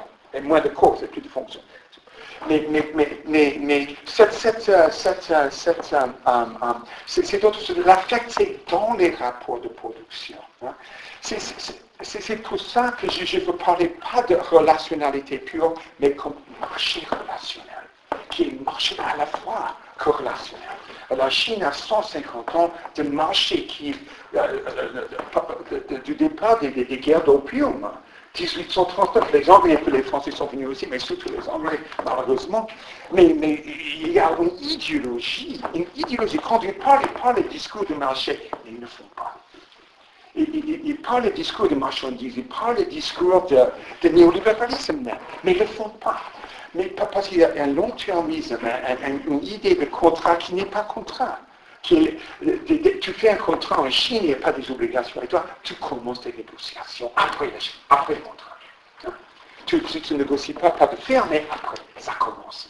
Il y a un tas de choses, le long-termisme, où le don le don, l'économie de don et, l'économie de marchandises sont à la fois ensemble. Ce n'est pas de l'un à l'autre, mais ils sont à la fois. Et puis, euh, je ne pense pas que tu peux le penser ontologiquement. C'est autre chose. Je pensais en dehors de l'ontologie. Il n'y a, pas, un mot en chinois pour substance. Il n'y a pas un mot pour la, substance. Et même, le, chinois, il, ne parle pas dans les prédicats. Ah, il n'y a, pas, il a, pas le moi.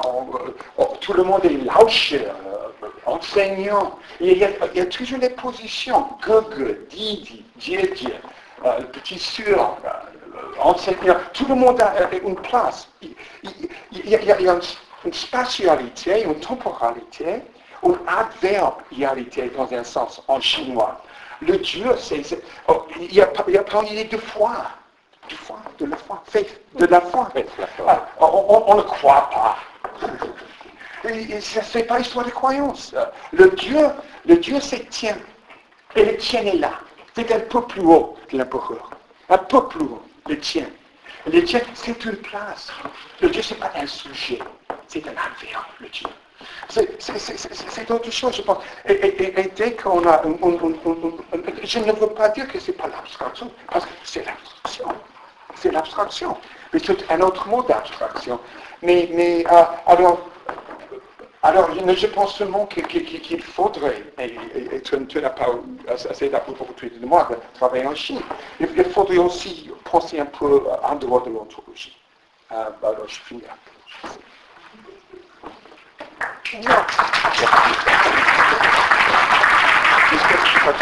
Très intéressant. Non, non, non, j'invite Alors oui, on laisse euh, Bernard Stiegler répondre à cette euh, multitude de questions, puis après on donnera la parole à la salle.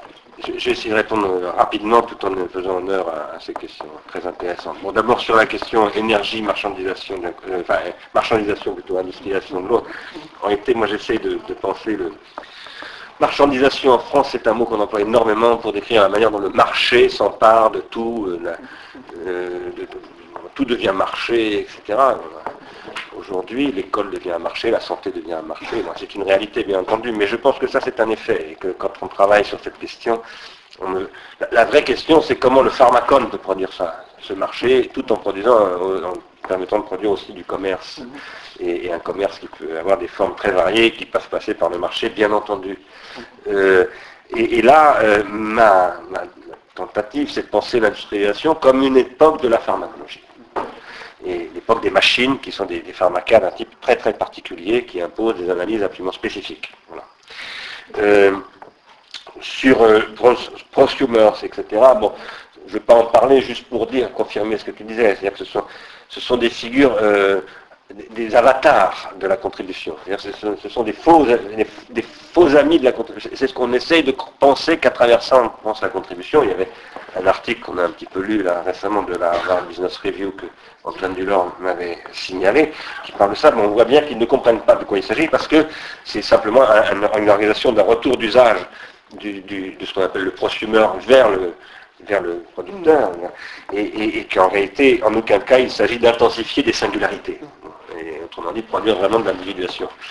Euh, alors que ce dont j'essaye de parler dans le commerce, y compris dans le commerce au sens du commerce euh, des objets, dans les, sociétés qui ne sont pas encore euh, soumises au marché capitaliste, le commerce est producteur de singularité, bien entendu. Et c'est en cela qu'il est d'une extraordinaire puissance et qu'il est fascinant. Et c'est pour ça que nous allons tous sur les marchés quand nous voyageons, etc. Mais, hein, on appelle aussi ça des marchés, mais ça s'appelle des médinas.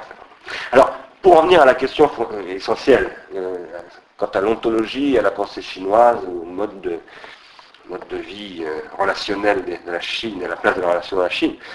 Là, je, voudrais juste dire un mot sur ta question par rapport à grammatologie, grammatisation, grammaire. Alors, pour moi, la grammatisation, ce n'est pas la grammatologie. Hein. La grammatologie, c'est le grand discours, euh, absolument éblouissant d'ailleurs, de, Jacques Derrida, auquel je dois tout ce que je raconte, parce que ça m'a formé évidemment à tout ce que j'ai pu raconter aujourd'hui, mais la grammatisation que décrit Roux, ce n'est pas du tout la grammatologie de Derrida. C'est n'est pas du tout incompatible, mais c'est très très différent. La grammatologie de Derrida, c'est ce qu'il appelle une logique du supplément, qui est une déconstruction de la métaphysique, de l'ontologie justement. Euh, et, tandis que la grammatisation que décrit euh, c'est un processus historique en réalité, par lequel se concrétise techniquement vous insiste énormément là-dessus, techniquement, la discrétisation chez lui de la langue qui devient écriture. Parce que chez Chéroux, la grammatisation ne décrit que la manière dont la langue devient écriture, puis imprimerie, puis informatique, etc. Mais ça ne concerne que le langage. Moi, ça m'intéresse dans la mesure où ça doit être élargi à toutes sortes d'autres sphères, les machines-outils, euh, le cinéma. Euh, je ne suis pas du tout sûr qu'ils soient d'accord avec moi là-dessus, je n'ai jamais discuté de ça avec lui il est prof à Paris 7, vous êtes collègue. on n'a jamais discuté euh, de ça, je l'ai déjà rencontré mais avant d'utiliser beaucoup son concept. Quant à la grammaire, bah, ce que montre Sylvain Roux, c'est précisément pour qu'il y ait de la grammaire, il faut d'abord qu'il y ait de la grammatisation. Il fait d'ailleurs tout un travail admirable sur ce que la grammaire occidentale a pu produire en Chine, extrêmement intéressant.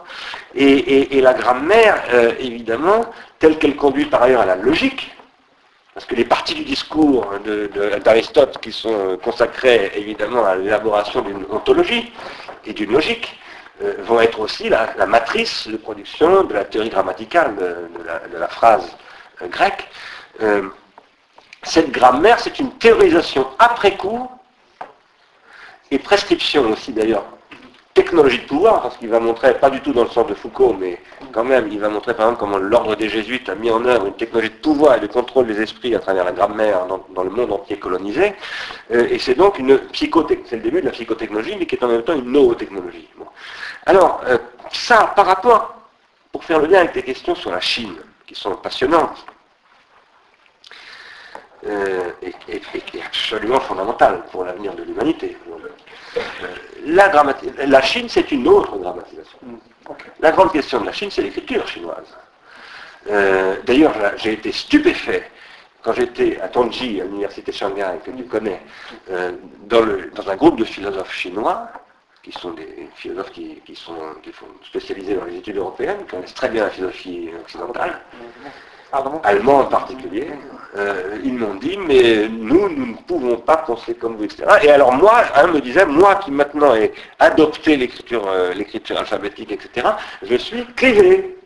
Et j'ai je, je, des modes de pensée concurrents, enfin c'est quelque chose d'assez saisissant, ce discours qu'il me, qu'il me donnait. Alors, cela étant, je ne connais pas du tout la Chine, moi j'ai passé quelques jours. Toi, tu la connais très très bien, je parle pas le chinois, etc. Mais j'ai quand même perçu des choses. Et puis j'ai un tout petit peu lu Julien et tout ça. Bon, mais euh, personnellement, je ne suis pas du tout du côté de l'ontologie.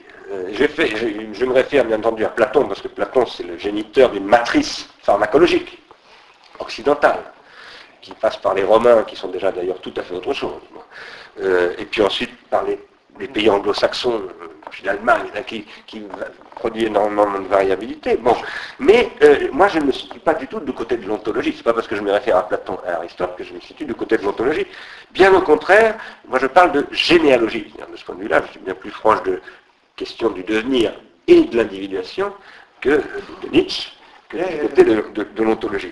Et le grand concept qui m'intéresse chez Simondon, c'est justement le concept de relation transductive. Chez Simondon, comme l'a très bien montré Jean-Yves Barthélemy, il n'y a que de la relation.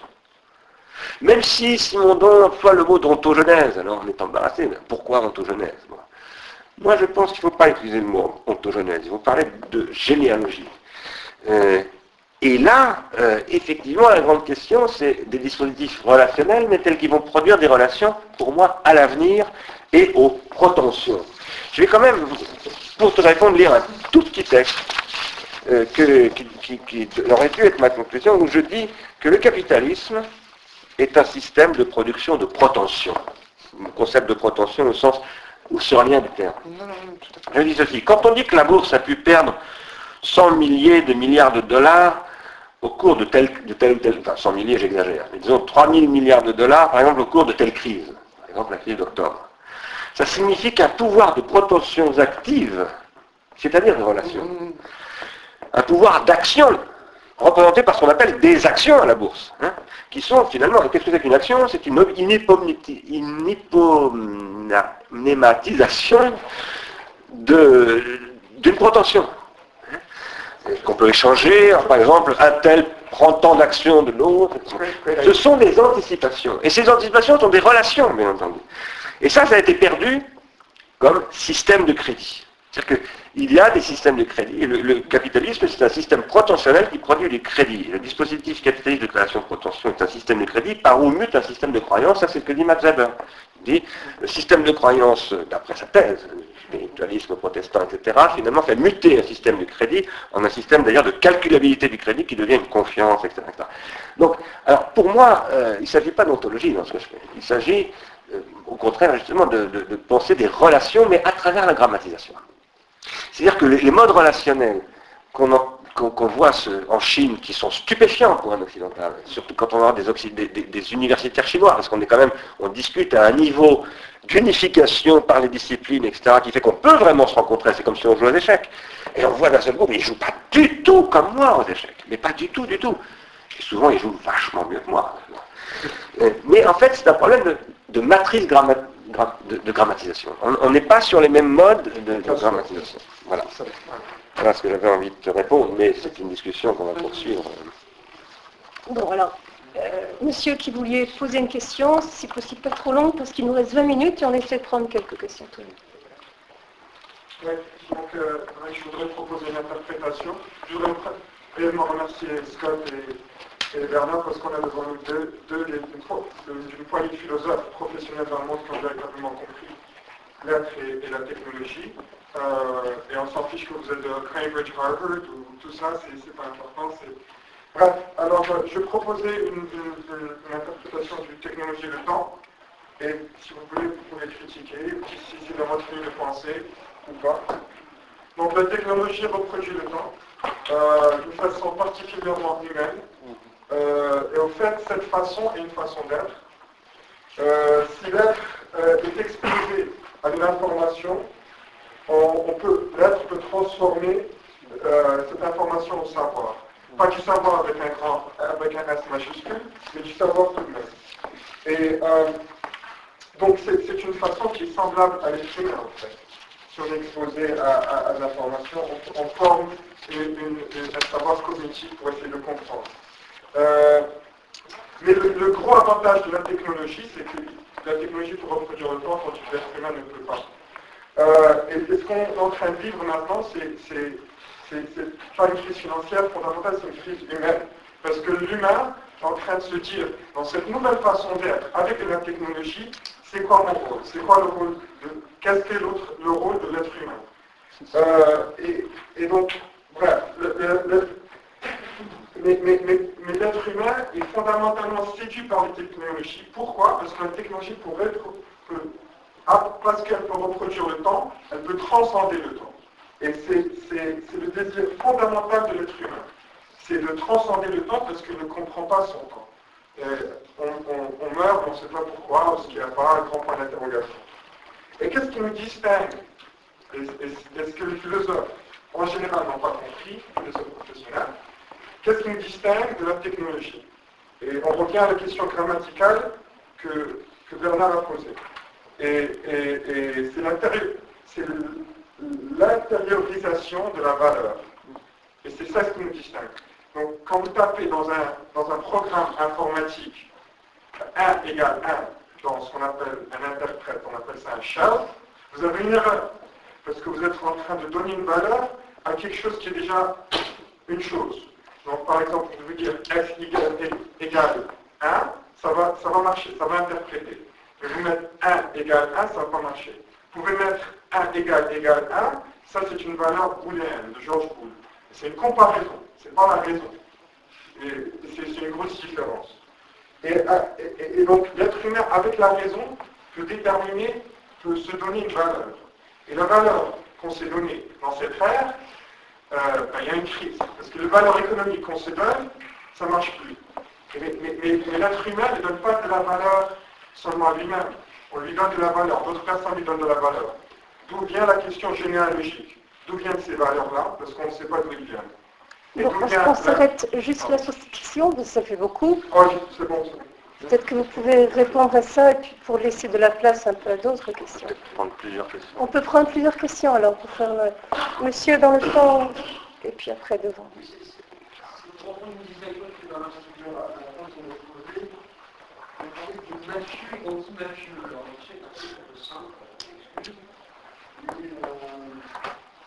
Il y a des organes, des institutions de production de ces mafieux, de production de ces anti-mafieux, peut-être, en portant nos efforts sur, elles existent bien évidemment, de production d'anti-mafieux, sera peut-être moins mafieux.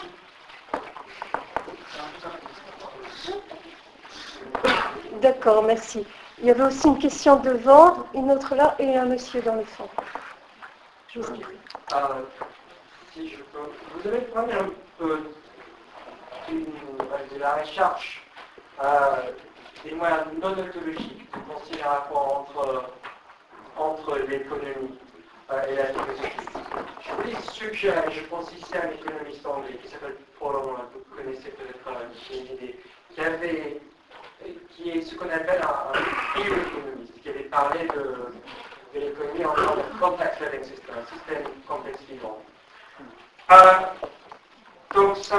paraît une, perspective possible, plus se permet une intervention philosophique au niveau de la conceptualisation de la vie.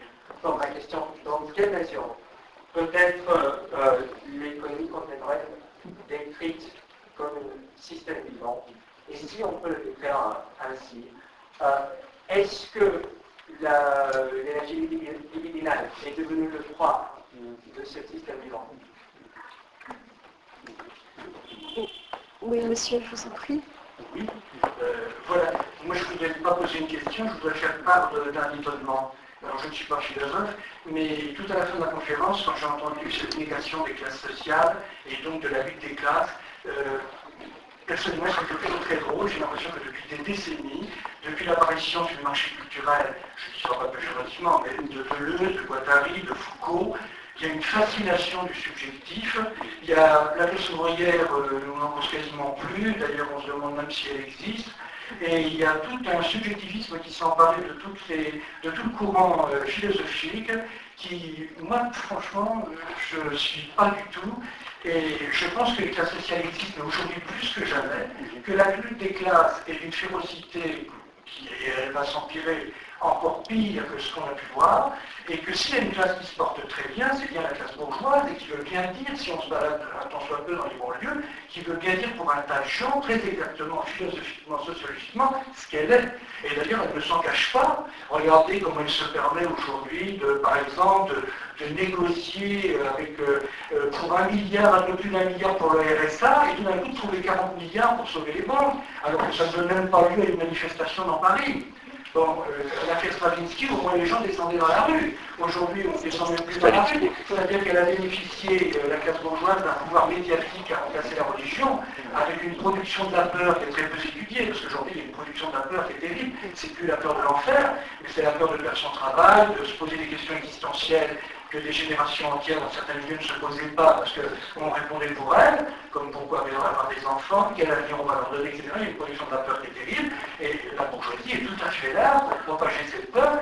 Et elle a eu un succès phénoménal avec, euh, avec, le stalinisme, c'est qu'aujourd'hui, euh, elle, a, elle, a, réussi à intérioriser dans la, dans la tête des gens qu'il n'y a pas de changement possible, que ce n'est pas possible, il n'y a qu'un monde, c'est celui-là, et que tout autre monde porte au chaos. Alors, on peut très bien parler bonjour, enfin, Ponceau Charlot, le, le groupe de sociologues, a très bien montré qu'elle a ses territoires, ses écoles, ses reproductions, et aujourd'hui elle a beaucoup évolué, non seulement ses reproductions au niveau économique, mais au niveau de l'éducation, mais aussi sentimentale, affective, avec ses codes et ses valeurs. D'accord. Voilà, alors je voudrais terminer en disant simplement une chose, c'est que pour la Chine, ils vont découvrir que le capitalisme n'est pas fait pour tout le monde, et c'est ce que découvrent avec la crise des millions de gens dans le monde, y compris les retraités. Et effectivement, c'est une belle leçon de Karl Marx qui nous a donné avec un petit peu de, de retard, entre guillemets, mais des tas de gens, des millions de gens ont découvert que le capitalisme n'est pas fait pour eux, malgré ce qu'on leur a fait croire. Je pense qu'on assiste à la fin de cette idéologie de la représentation. Voilà, j'ai peut-être été long, hein, mais... Merci beaucoup. Merci. Et une dernière question dans le fond, monsieur. Tout à fait. Oui, Juste merci. savoir ce que vous pouvez nous dire sur la monnaie. Parce qu'au départ, euh, je crois qu'il est enseigné dans, tout le- dans toutes les académies que la monnaie vient du troc. Je ne suis pas sûr que ça, vienne de cela. Et euh, ensuite, euh, nous faire un petit peu penser sur la notion de valeur et de la richesse. Puisque la richesse est une question de regard. C'est-à-dire que le trottin pour le cheval, euh, c'est une richesse, c'est un déchet, alors que pour un promeneur, c'est un encombrant, et pour un jardinier, c'est une richesse. Donc il y a aussi, et on fait, alors que la valeur est un regard commun à un moment donné sur un objet donné, et qui peut marier bien évidemment dès qu'un des deux, euh, des deux personnes peut, peut changer. Donc tout ce système nous a amené euh, dans la confusion, puisque nous, nous, euh, vous avez essayé de faire parvenir un travail sur l'écosophie, la sagesse dans la maison il y a quelques mois, euh, qui part de, en fait, de l'anecdote de Confucius, à qui euh, un de ses disciples demandait si vous deviez avoir tous les pouvoirs, quelle serait votre première décision Et il a répondu donner le vrai sens à leur, aux mots. Et nous sommes partis sur cette, euh, sur cette approche qui nous a à nous poser la question, notamment sur la monnaie, puisqu'aujourd'hui, comme le disait euh, Aristote, j'ai tellement cherché les organes reproducteurs d'une pièce de monnaie. On ne fait pas du cuivre avec du cuivre, on ne fait pas de l'eau avec de l'eau, on fait encore moins de l'argent avec de l'argent. Et toutes les grandes sagesses, sauf l'erreur de ma part, ont toutes condamné l'usure. Et aujourd'hui, on justifie euh, le crédit en l'appelant euh, euh, autre chose que de l'usure, et on condamne l'usure en l'appelant simplement l'excès d'usure. Je terminerai sur le fait qu'aujourd'hui, on ne parle que de la croissance comme la manne divine et euh, l'issue de toute notre crise. Alors la croissance n'est que la dépense, et la dépense vient d'elle quelque part. Donc, d'où ma question, la monnaie, quelle est l'origine de la monnaie? Parce que c'est pour nous, dans notre approche, c'est fondamental, c'est au cœur de cette contradiction aujourd'hui. Nous avons tous peur, puisqu'on produit de l'argent pour sauver les banques qui euh, doivent nous recapitaliser, sans se capitaliser, le salaire n'augmente pas et on produit, il y a 24 heures par jour, et on ne peut pas produire plus, il est possible de produire, et qu'est-ce que produire? Parce qu'une maman qui emmène son enfant à l'école peut-être produit beaucoup plus que de confier à quelqu'un d'autre et qui une peine pour aller travailler en courant et peut-être se faire virer si elle. Merci beaucoup. Donc voilà, ça fait beaucoup de questions et il nous reste à peu près 10 minutes pour que Bernard Stiegler essaie de répondre à tout cela. Bon, ça va pas être très facile, mais euh, je vais faire de mon mieux. Euh, à cette question, là, la dernière que vous venez de poser, bon, elle est colossale, mais elle renvoie à la première, à la première qui était posée sur rapport information, savoir, euh, technique et temps, technique et homme, et valeur, et, et- intériorisation. Je, je, veux dire par là, moi ce que j'essaye de faire, c'est de ne pas raisonner par opposition, ce que fait l'ontologie, mais par relation. Autrement dit, jamais il ne faut opposer l'homme à la technique, par exemple. Euh, quand on commence à faire ça, on, a déjà perdu absolument à tous les coups, on peut, développer des théories absolument formidables. Euh, on peut produire une littérature, il y a, une littérature colossale et magnifique, euh, qui est basée sur les oppositions, qui s'appelle la métaphysique. Mais je pense que c'est précisément ce qui empêche de penser. Euh, et penser la monnaie, par exemple, qui est une, une technicisation du temps, la monnaie. hein. Alors, Qu'est-ce que c'est que la monnaie? C'est compliqué de répondre. Historiquement parlant, on dit c'est les rois de Lydie qui ont mis au point ces dispositifs. Donc, une, une représentation, un hypomnématone pour moi, hein, qui tout à coup euh, permet, bon, permet quoi? En réalité, qui permet un rapport aux protensions, justement. Euh, parce que euh, les Égyptiens qui n'ont pas encore de monnaie, mais qui ont déjà de l'investissement, eux ils n'ont pas de monnaie, mais ils ont des stocks de, riz, de lentilles, etc. Ils, se donnent la possibilité de se dire, bon, j'ai pas l'obligation de reproduire ma force de travail et mes, conditions de subsistance pour l'année prochaine intégralement avec ce que j'ai produit, donc je peux, euh, avec ce stock, envisager quelque chose qui donner euh, rien de moins que l'empire euh, égyptien. et chinois, parce que ça, se passe exactement au même moment, pratiquement au même, moment en Chine. Et, à un moment donné, la monnaie va devenir un instrument d'anticipation. La monnaie, ça sert à produire un rapport au temps. C'est un rapport au temps. Il y a un texte de Lyotard très simple, très modeste, mais extrêmement efficace, dans l'inhumain, où il explique ça. Il dit, la monnaie, avoir de l'argent sur soi, c'est avoir un peu de temps. Il est sûr que j'ai plus de temps que le type qui fait la manche dans la rue avec qui je vais donner un euro tout à l'heure. Après, Lazarato montre très bien que euh, Deleuze a distingué des régimes de monnaie et qu'il y a- qu'il y a des monnaies qui me servent à assurer mon échange sur le marché de reproduction de ma force de travail, etc. Et que cette monnaie n'est pas du tout la même que la monnaie, bien que ce soit la même, c'est des euros, c'est des dollars ou des livres, mais en même temps, c'est pas la même quand elle est accumulée dans un système d'investissement, etc. Et, donc des- et donc la monnaie en soi, comme ça, ça ne veut rien dire. Il faut parler de la monnaie en tant qu'elle s'inscrit sur des circuits et qu'elle décrit des circuits. À partir, c'est du temps grammatisé, la monnaie, en réalité. hein. Et alors là, c'est de la grammatisation, hein. c'est un, type de grammatisation très très particulier, mais c'est absolument fondamental. Après, votre question sur richesse et valeur, euh, j'y j'y répondrai pas, elle est absolument fondamentale, passionnante, mais j'en ai pas du tout le temps, parce qu'il nous reste en principe six minutes. Mais, euh, en revanche, ce que je voudrais dire, pour répondre à la première question euh, sur, euh, sur la valeur aussi, hein, l'intériorisation de la valeur, bon, pour moi, la question de la valeur, c'est la question du désir. On ne peut pas penser la question de la valeur indépendamment d'un désir qui est protéiforme. C'est bon, c'est bon. Pardon bon, la philosophie de la monnaie. Oui, c'est ça. Justement. hein. Tout à fait. Zimon, Zimon. Et, Le parler, c'est le désir. oui. Et, et ce désir, là où j'essaye moi de faire bouger un peu les choses, parce que alors, désir c'est pas un mot de Freud, c'est un mot de Lacan, mais enfin il vient de la théorie de la libido de, de Freud. Et, et- et moi je pense que la, la- la psychanalyse, la freudienne aussi bien que la lacanienne d'ailleurs, n'a pas pensé les hypomnématas, n'a pas pensé la grammatisation, n'a pas pensé la technique, alors qu'en même temps, elle ne parle que de ça absolument en permanence, le fétichisme et tout ça, ça ne parle que de ça. Il y a quelqu'un, Paul Laurent Assoun, de Paris 7 aussi d'ailleurs, qui, qui, qui, à mon avis, est très près de, de- de questions de ce type. Et ce qui fait qu'on a beaucoup de mal, on a- on- on- dans l'état, je dirais, doctrinaire de la psychanalyse, légué grosso modo par Freud, Lacan et quelques autres, on ne peut pas utiliser la psychanalyse dans la théorie économique. Mais à quelques modifications près, où tout à coup on va instancier comment par exemple le pharmacone qui produit du désir peut aussi désublimer et produire de la pulsion, parce que c'est ça la monnaie. La monnaie, euh, j'ai fait une conférence sur la monnaie à Londres d'ailleurs, mais à Norway College, sur, en repartant de textes de Derrida sur la monnaie, vous savez, euh, bon, euh, j'ai essayé de montrer que la monnaie est le pharmacone par excellence et que le gros problème, c'est la condamnation de la monnaie. Il ne faut absolument pas condamner la monnaie. Euh, la monnaie est une histoire du processus d'industrialisation et de, grammatisation. Alors, sur la bioéconomie, euh, ah oui, il y avait aussi une question sur les, mafieux. Bon, je voudrais vous dire, pour répondre à votre question, que j'ai été extrêmement léger dans ce que j'ai dit, hein, sur les classes sociales et tout ça, et, et je- je me prête à vous répondre. Et, bien entendu, j'ai mis mafieux et anti-mafieux comme ça, c'est beaucoup plus compliqué, et, je suis allé extrêmement vite, parce que si j'avais eu le temps de dérouler, je n'aurais pas présenté les choses aussi simplement que ça. Et d'abord, je ne veux surtout pas dire qu'un capitaliste est un mafieux. Je ne veux pas dire ça. Et en plus, il y a des tas de mafieux qui ne sont pas du tout des capitalistes. Enfin bon, il ne s'agit pas de, il s'agit pas de faire une, comme ça, tout à coup, une équation entre capitalisme et mafia. C'est beaucoup plus compliqué. Par contre, il y a une tendance mafieuse du capitalisme aujourd'hui. Et quand je dis mafieux, c'est pas qu'il y a des réseaux et tout ça, parce que d'habitude la mafia, on dit c'est des réseaux. Bien sûr qu'il y a des réseaux. Et ils sont technologiques d'ailleurs. Mais c'est la tendance au je m'en foutisme par rapport aux externalités. C'est-à-dire la mafia se fout totalement des conséquences de ses actes. C'est ça un mafieux. Un mafieux est sans, comme on dit, sans foi ni loi. La seule loi qui existe, c'est le contrat, mais un contrat qui est le contrat de la mort, c'est-à-dire euh, c'est le crime.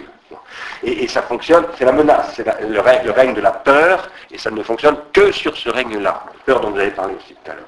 Alors, maintenant, sur ce que j'ai dit de la mafia et tout, il faudrait raffiner. Bon, j'ai pas le temps de le faire.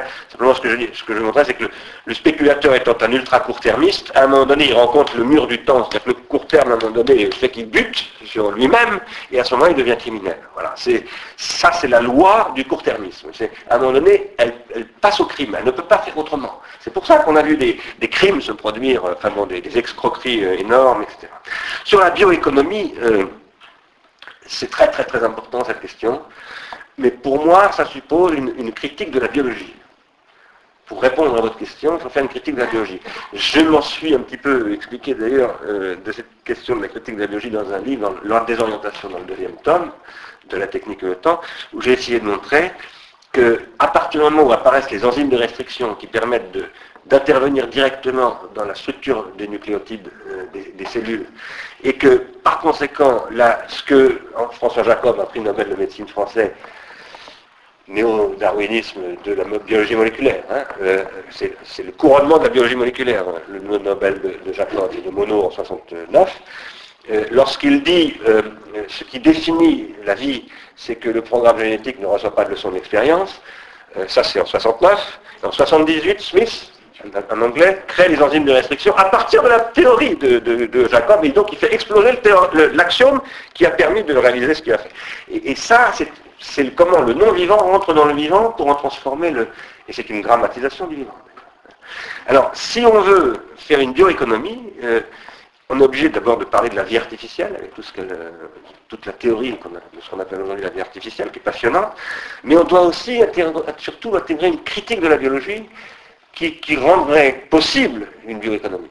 Et à mon avis, ce travail, à ma connaissance, il n'est pas fait. Et peut-être, mais j'ai pas mal de temps de travailler avec des biologistes à l'université de Compiègne, et ça n'était pas fait à cette époque-là. Et je ne suis pas sûr que ça le soit encore aujourd'hui. Alors, bon, il y aurait beaucoup d'autres choses à dire, évidemment, sur ce sujet. Alors, pour terminer sur bourgeoisie et classe ouvrière, comprenez-moi bien, il y, a des bourgeois, il y a des ouvriers, il y a des prolétaires. D'abord, ce que je voulais dire, c'est que les prolétaires ne sont pas forcément des ouvriers, que les ouvriers ne sont pas forcément des prolétaires. Euh, mais surtout que la vraie question dynamique, bien entendu qu'il y a des, ouvriers, moi je l'ai écrit même, hein, j'ai rappelé qu'il y a beaucoup plus d'ouvriers de prolétaires qu'on ne le dit, etc. Donc toutes ces histoires de disparition de la classe ouvrière et tout ça, c'est du vent, c'est de l'idéologie. Sauf que ça, c'est une état faite, mais moi ce qui m'intéresse, c'est pas ça. Ce qui m'intéresse, c'est où sont les, oppositions dynamiques. Et qu'est-ce que c'est qu'un bourgeois? Par rapport en particulier à ce que j'appelle à l'instant un mafieux.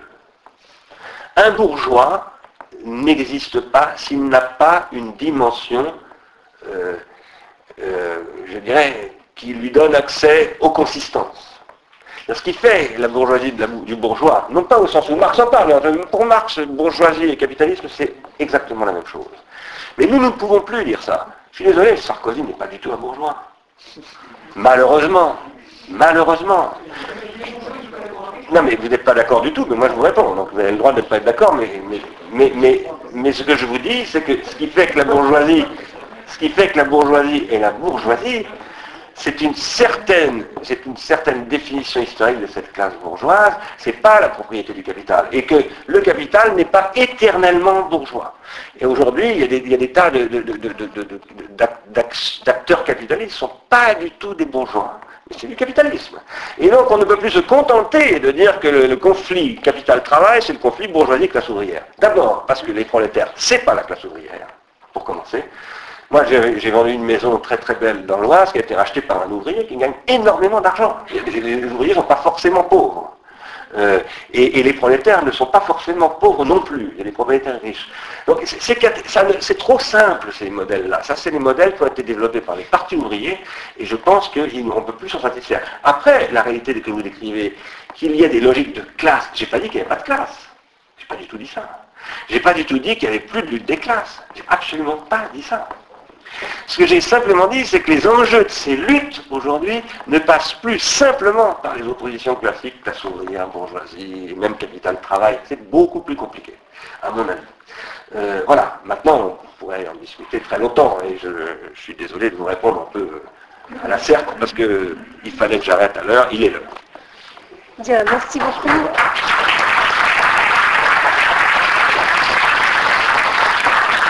Voilà, je remercie Bernard Stiegler et Scott Lash. Je vous remercie également d'être venus si nombreux. Bonsoir et donc à la prochaine fois.